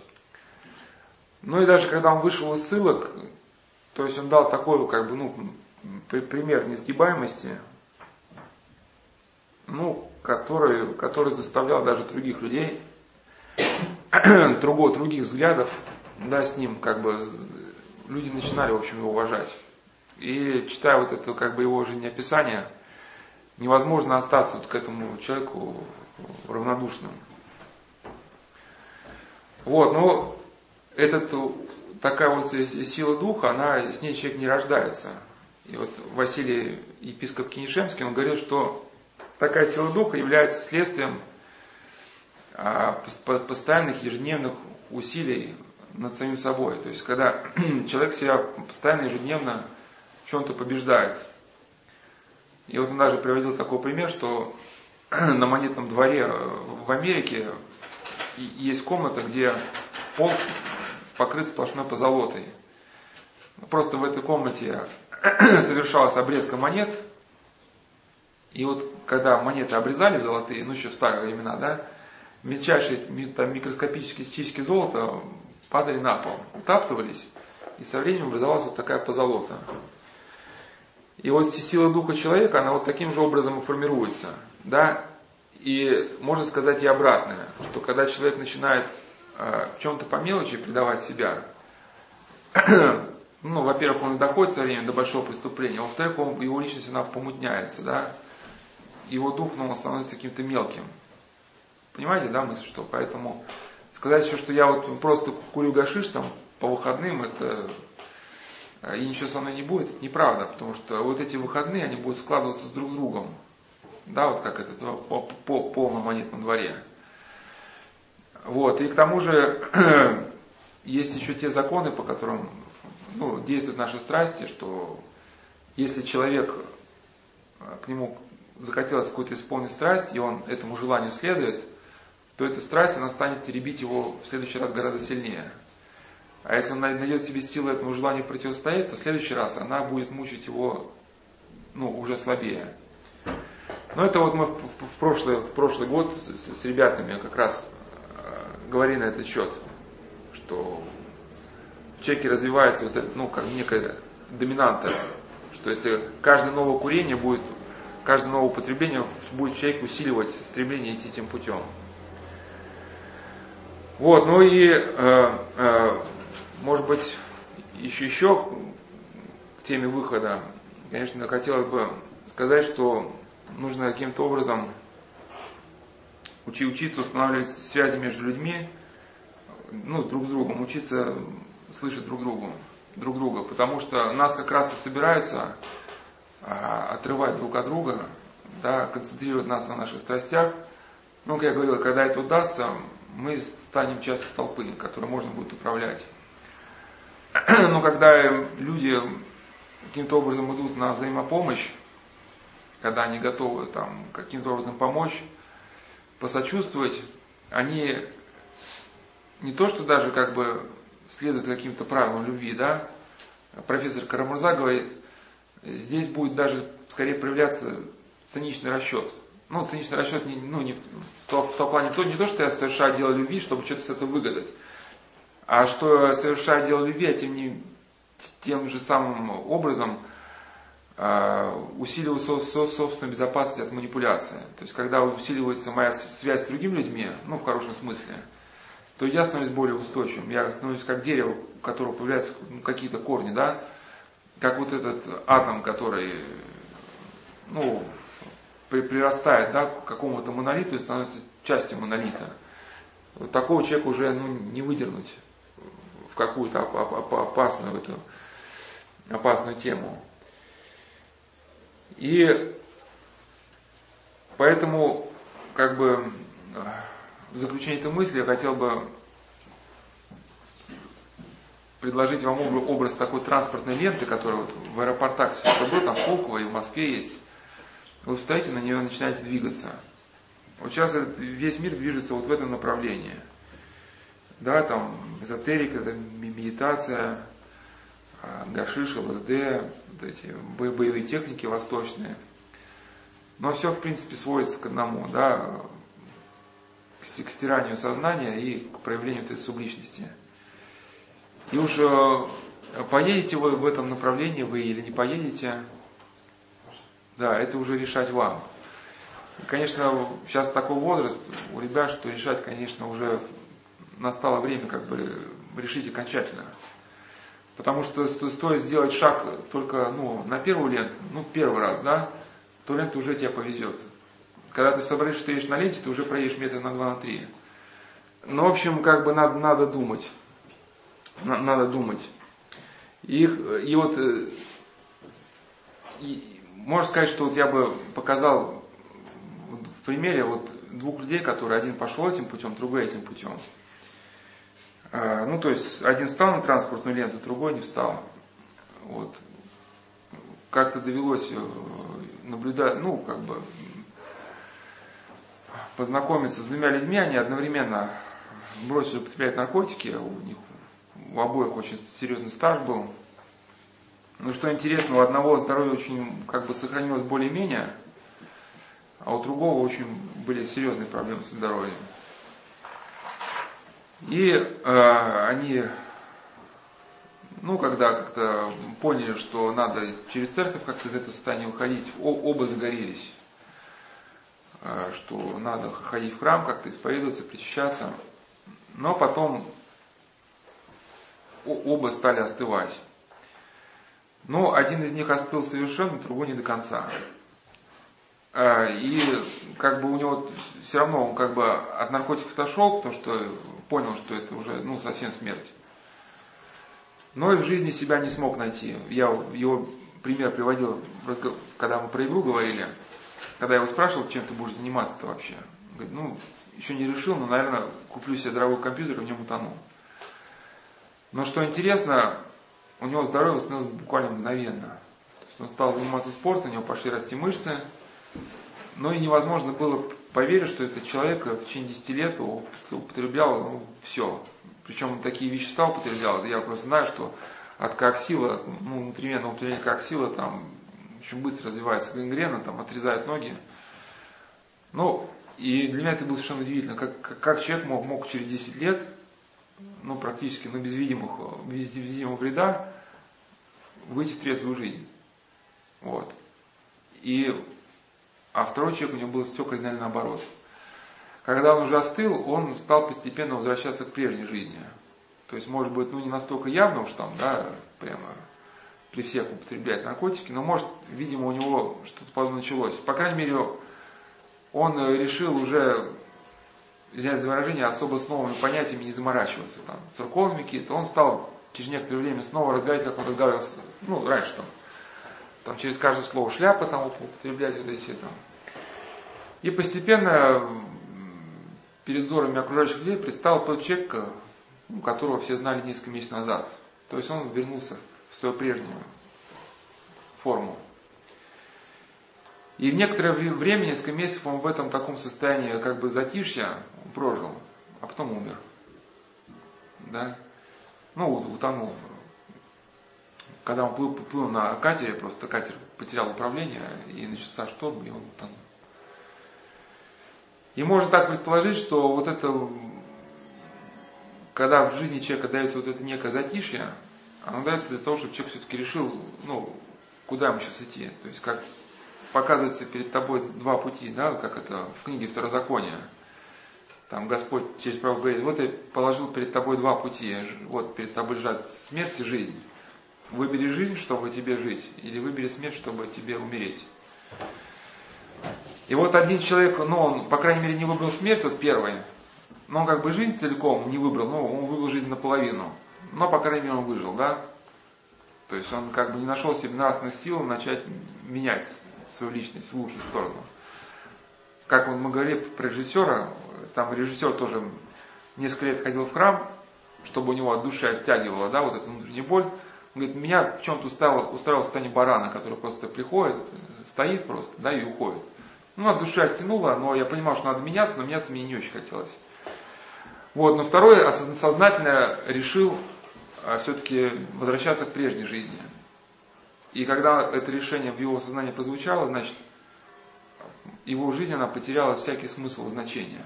То есть стало понятно, что никакой перспективы ну, нравственного развития у этого человека уже нету.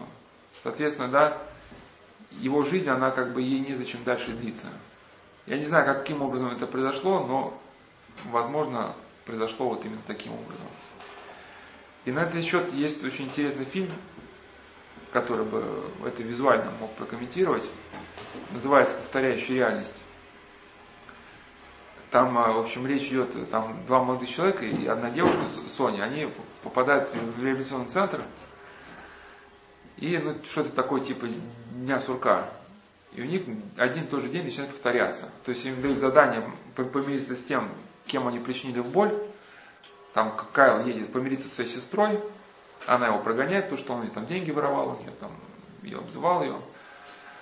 Там один этот, э, второй человек едет к своему отцу в тюрьму помириться, а отец сел в тюрьму как раз из-за него. И он говорит, там, а, торчок проклятый, там, начинает в зеркало бить, там, пошел вон отсюда. Ну, а девушка едет к своему папе, но не находит сил к нему зайти с ним помириться. Они потом собираются в центр и начинают обсуждать, кого какая хинея, там, нам дали это задание, какая чушь там, да. И потом девушку подзывает телефон, говорит, Соня, тебе звонок. Ну, и говорит, что отец умер. И а на следующий день они встают, но они не знают, что этот день повторяется. Снова встали, позавтракали, снова у них занятия там, снова на это занятие говорит, вы должны сегодня там, у вас сегодня, ну там центр закрытый, первый день вас выпускают, вы должны съездить там, и с тем, кому причинили боль, должны помириться. Они так удивленно переглядываются, и потом ну, собираются, обсуждают снова эту ситуацию, для них непонятную. И эта Соня смотрит на двери, там, уже понимая, что сейчас объявят, что э, отец умер. Действительно, там заходит, говорит, Соня, тебя к телефону, там, у тебя умер отец. Но у них такой, первый период у них начинается куража. Они начинают понимать, что все, что ты сделаешь в этот день, никто ничего не запомнит. Там два парня начинают, там, этот психолог, который с ними занимался, они едут к нему в квартиру, там дебош проводят, там всю квартиру разгромили. Ну что, там тебя взяли в полицейский участок, а на утро ты же все равно просыпаешься, понимаете, в центре, все заново, день начинается заново. Но потом Кайл, Кайл с Соней не поняли, что ну, не может же эта ситуация быть бессмысленной, что, видимо, эта ситуация для того, чтобы дана была, что-то понять. А второй начинает вообще куролезть. Если он просто вначале э, просто грабил, то потом он говорит пистолета, чуть что начинает там полицейских убивает. Ну что, я убиваю полицейских, завтра же все равно никто ничего не вспомнит, да? И потом он совсем уже превращается в, какого-то демона, то там он похищает эту Соню, девушку, Кайло ищет и находит, что Соня там связанная на стуле сидит. Вот. ну, дома у этого второго парня. А рядом сидит связанный этот барыга какой-то. И он говорит, Кайлу говорит, что сейчас перережешь ему горло, иначе я убью Соню. Ну, заставляет Кайла перерезать горло, а потом, ну, самого Кайла убивает. Убивает, говорит, увидимся завтра. Ну, на следующий день Кайл просыпается. А потом он совсем уже с ума сходит, он снова ворует эту Соню, и снова Кайл приходит в его дом, потому что знает, что Соня будет там. И говорит, я сейчас выпускаю Соню, и вы от меня убегаете. А если я вас сейчас поймаю, буду вас пытать, как только захочу. И они убегают, он с ними едет на, на мотоцикле, за ними едет. Ну, такой же всем озверевший тип. И они присылают, забегают в какой-то этот э, порт, ну, где там, или корабли чинить, что-то такое. И там рабочий, уходит рабочий, а тот уже по привычке всех начинает шлепать, там сразу, до света обрез, там, бах, там, человек умер. И когда он уже настигает Кайла и Соню, хочет их убить, начинает снег идти. И он говорит, стоп, ведь сегодня же у нас без снега. То есть сегодняшний день никогда не было снега. То есть они в этом дне уже годы живут, понимаете, да? И он смотрит на число, какое число? А смотрит, а число-то оно перепрыгнуло на следующую дату. А за ним уже два убийства, да, и все такое. И он понимает, что жизнь, она уже как бы, ну, с точки-то сошла. Вот. А, то есть он определился в своем выборе окончательно. А Кайл тоже определился в своем выборе Сони окончательно. Просто Кайл со своей сестрой хотел помириться, у него все не получалось. Потому что он приезжал к сестре э, в школу, то его директор школы прогонит. Говорит, ну, что ты сюда приехал, у нас здесь зона свободы наркотиков, еще раз увижу тебя, что вызову полицию, да? А приезжает, хочет со сестрой договориться, сестра его отсылает, потому что говорит, ты, ты мне надоел, я тебя больше не хочу знать. Ну и Соня не может простить своего отца. И там такой интересный кадр очень был, что когда Кайл приводит Соню к этой больнице, где отец лежит, он говорит, ну иди поднимись, вдруг что-нибудь изменится, поговори с отцом-то. Он говорит, да ничего не изменится. Он говорит, давай, давай попробуй. Ну не может все это быть просто так. И она как бы поднимается к папе и говорит, папа, сегодня ты умрешь. Только не спрашивай меня, откуда я знаю. Там, я просто хочу знать, что, чтобы ты знал, что в моем сердце нет к тебе ненависти. Я хочу как бы освободиться от своей ненависти, потому что мне надо, надо идти дальше.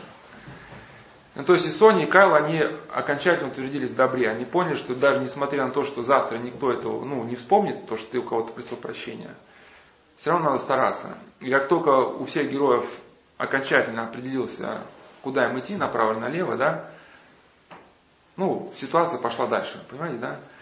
Ну и в конце там такой очень замечательный кадр, что э, вывозит этого типа озверевшего на каталке, ну, застрелился. Ну, и Кайл идет с Соней, потому что они, и помирился с сестрой как раз. Просто этот тип захотел уже убить сестру Кайла, приехал к нему домой, вот, и Кайл говорит, давай, ладно, раз мы вместе в эту проблему вошли, давай вместе выходить, еще для тебя не все потеряно. Он говорит, нет, для меня уже все потеряно. И стреляет себе из обреза в рот, ну, то есть подбородок. И вот как бы там такая очень сильная кадр, когда, в общем, на одном экране выводят человека на каталке, да, зашитого в этот мешок резиновый. Но выходят два других героя, которые решили все-таки свою жизнь менять. Вот, и может так удачно, что у нас перед ужином мы на этом кадре остановились, пусть у нас да, со, со, сознание как-то там посидит. Что как раз вот настал тот возраст, когда, когда как бы все будет определяться. Да? Ну, а потом, а еще, если силы есть, вернемся еще.